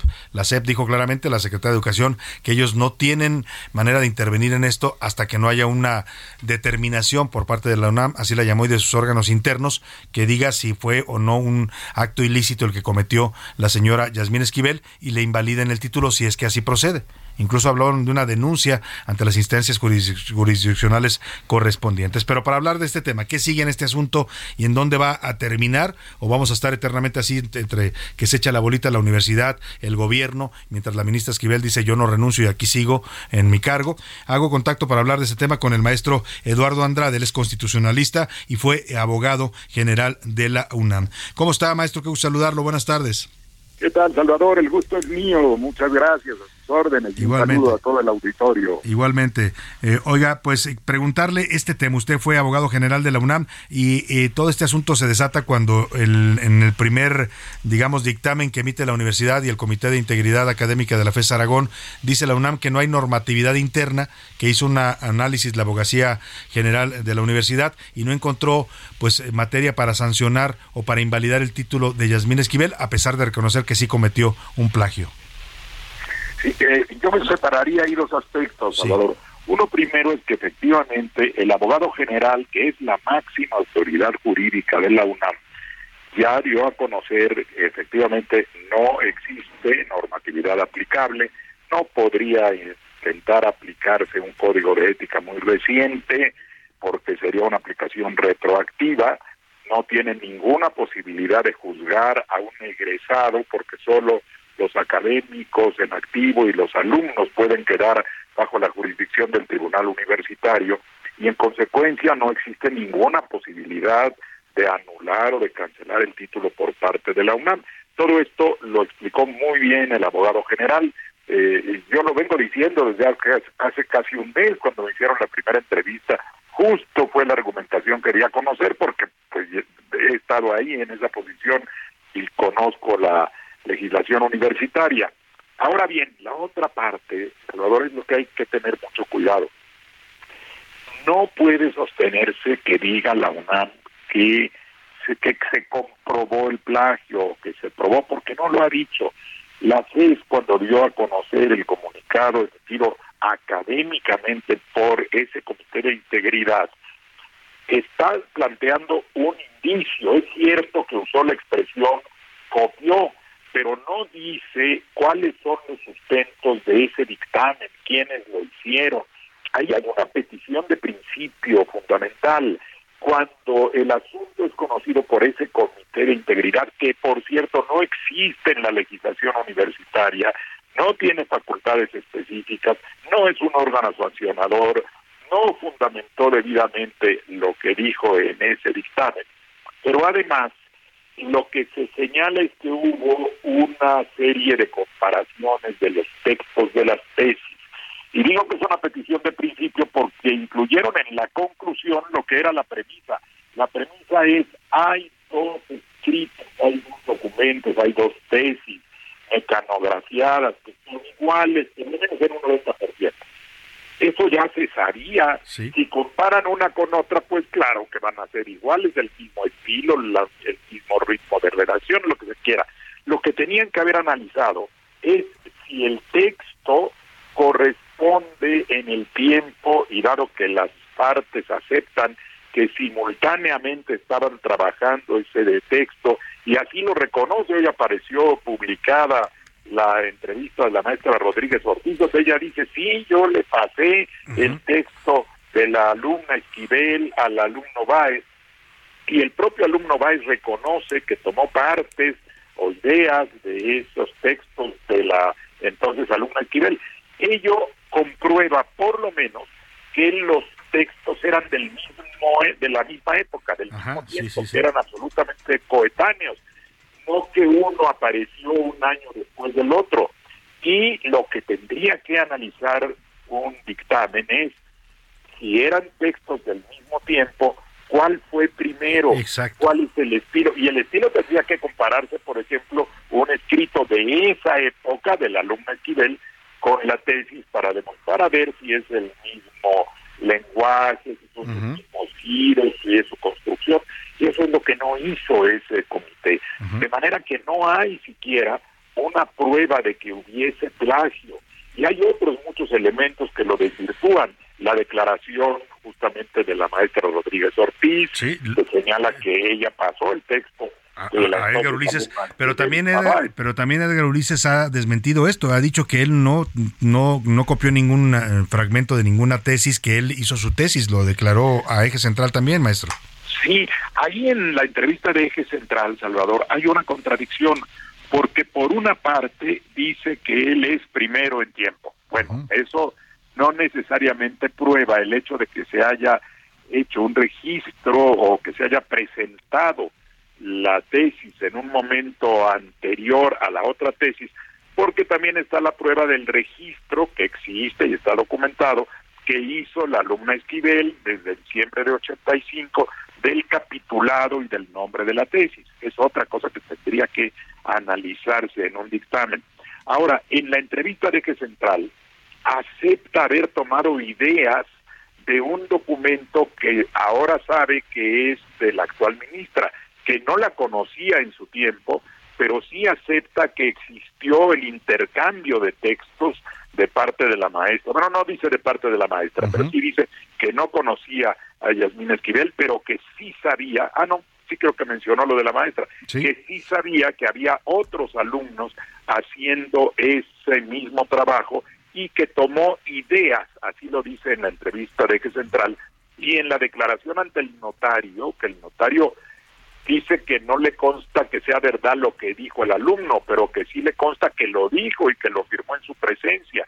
Y en ese texto del notario, el alumno Báez reconoce haber tomado parte de la tesis de la Nada más que también él dice que él no firmó ese, ese testimonio, o sea, lo dice en la entrevista, que, él, que él nunca firmó ese testimonio notariado. Bueno, ahora el notario dice que sí lo firmó y dice que tiene fotografías, que tiene videos.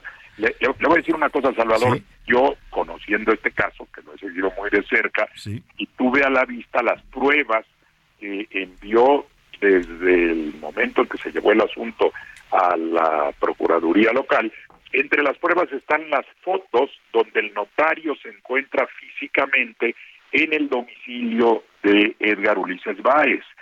y el notario con fe pública dice que sí, que se constituyó ahí en el domicilio de Báez, que levantó una constancia de hechos, una fe de hechos, que eh, ratificó el contenido del escrito donde acepta haber tomado partes y que lo firmó ante el notario. Luego el notario trata de despegarse un poco del problema, no sé por qué, pero lo que él dice después es, bueno, a mí no me consta que sea verdad lo que dice el escrito, lo que me consta es que eso dice y que lo firmó el señor Báez. De hecho nos está diciendo, no sé si es cierto lo que dijo, pero lo que sí es cierto es que lo dijo no sé si esta respuesta no deja claro. Claro.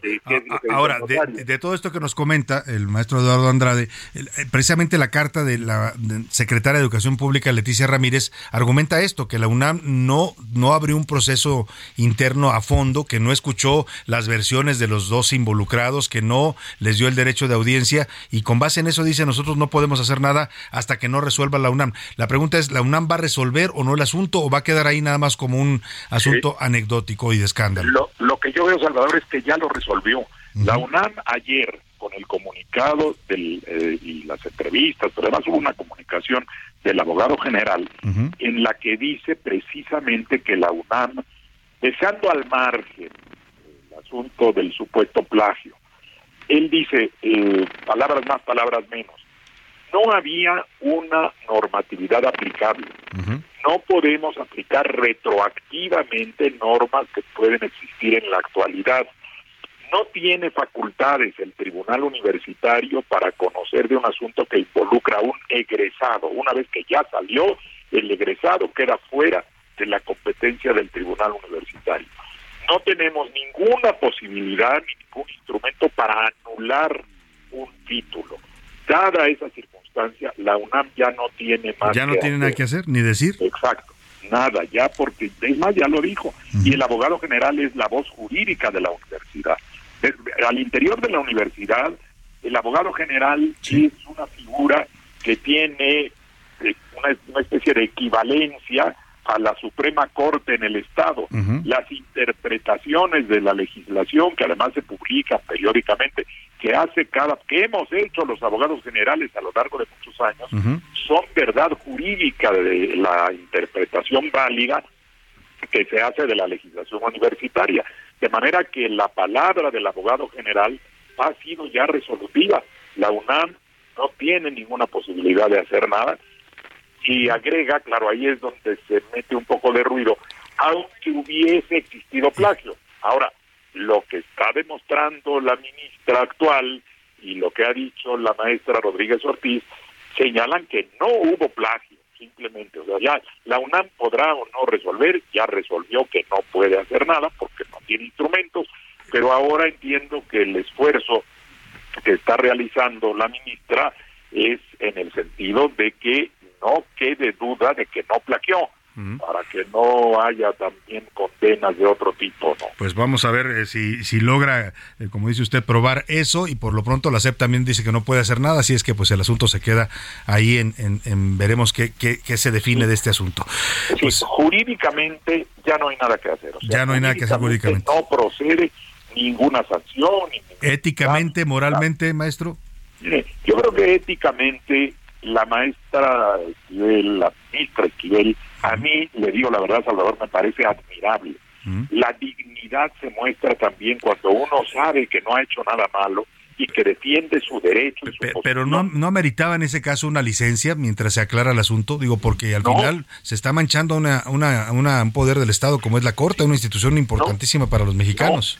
yo creo que no se mancha para nada la Corte Salvador, al contrario, la Corte está al margen de un asunto mediático que se ventiló en redes, pero jurídicamente la Corte ni siquiera tiene una facultad, ni se ve afectada por eso que ocurre en, las redes Aunque una de sus ministras esté cuestionada por haber plagiado la, tesis. Ah, la afectación, pero no la plagió. Ese es el punto que no. es que eso es lo que tendría que probar la, ministra, pues. pero, pero, Salvador, usted reconocerá también que no es válido. Si usted dice al aire la, la que la ministra que plagió una tesis, está violentando la presunción de inocencia, está acusándola de algo no probado. Y usted es un periodista bien profesional, con mucho éxito. Estoy seguro que en todo caso diría, la ministra a la que se le imputa haber plagiado una tesis, pero que no se ha probado. Bueno, pues no se probará. El problema es que quienes tenían que probarlo o, discutirlo dicen que no pueden hacerlo, ni la UNAM ni la CEP. Entonces, los ciudadanos estamos como. Entonces, ¿quién va a resolver esto? Se queda en, en, una. En, una, en lo que diga la ministra, pues habrá que ver si lo puede probar ella. Sí, yo creo que esa parte es lo que creo que hay que rescatar, que la ministra, yo creo que tiene a su favor la presunción de inocencia, una duda razonable. Pues es que cuando uno ve las tesis, con todo respeto, maestro, pues son igualitas, o sea, es un plagio inevitable. Lo que tiene que aclarar es quién plagió a quién, ¿no? Pero, pero, si las instancias renuncian a esa facultad con argumentos legales, pues entonces quedamos los ciudadanos pero en la indefensión. pero los ciudadanos no estamos afectados en eso directamente, Salvador. Y otra cosa, que las tesis son iguales, eso sí se sabe, pero eso no demuestra que hubo un plagio. Demuestra que en nuestra máxima casa de estudios hay prácticas inmorales y antiéticas, maestro. Digo, no se puede dejar de reconocer eso. Pero, Salvador, lo que ha dicho la maestra también es importante. Ella dice, esa práctica yo lo hacía con el propósito de ayudar a los alumnos a recibirse rápido, no había medios pues suficientes. si, les dejaba copiar toda la tesis, pues no es una práctica muy loable, digamos. Más bien parece que traficaba con las tesis para que, pues en fin, maestro, ahí lo dejamos porque se, me está apretando el tiempo, pero le quiero agradecer que nos dé su punto de vista sobre este tema gusto, Salvador. Claro que sí, a sus órdenes. Un abrazo. Muchas gracias, Eduardo Andrade, ex abogado general de la UNAM, es también constitucionalista. Ahí está su punto de vista. Él dice que Yasmín Esquivel tiene derecho a la presunción de inocencia y que tendrá que probarse si ella plagió o quien plagió fue el señor Edgar Ulises Báez. Vamos contigo, Oscar Mota, y los deportes.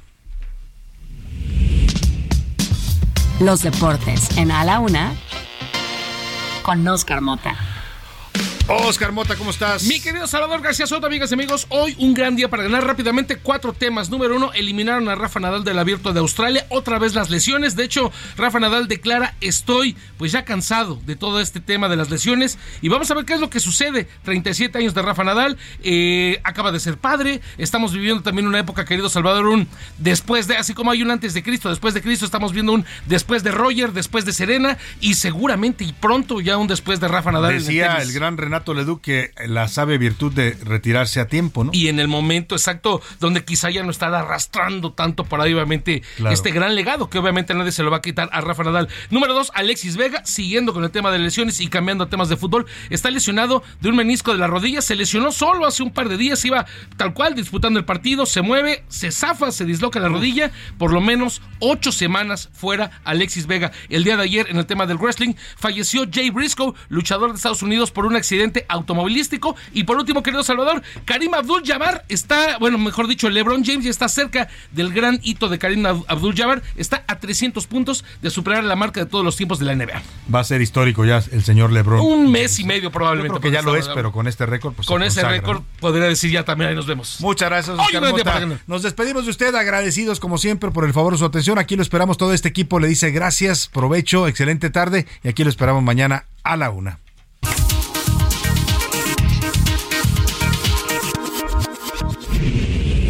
Hoy termina A la Una con Salvador García Soto. El espacio que te escucha, acompaña e informa. A la Una con Salvador García Soto.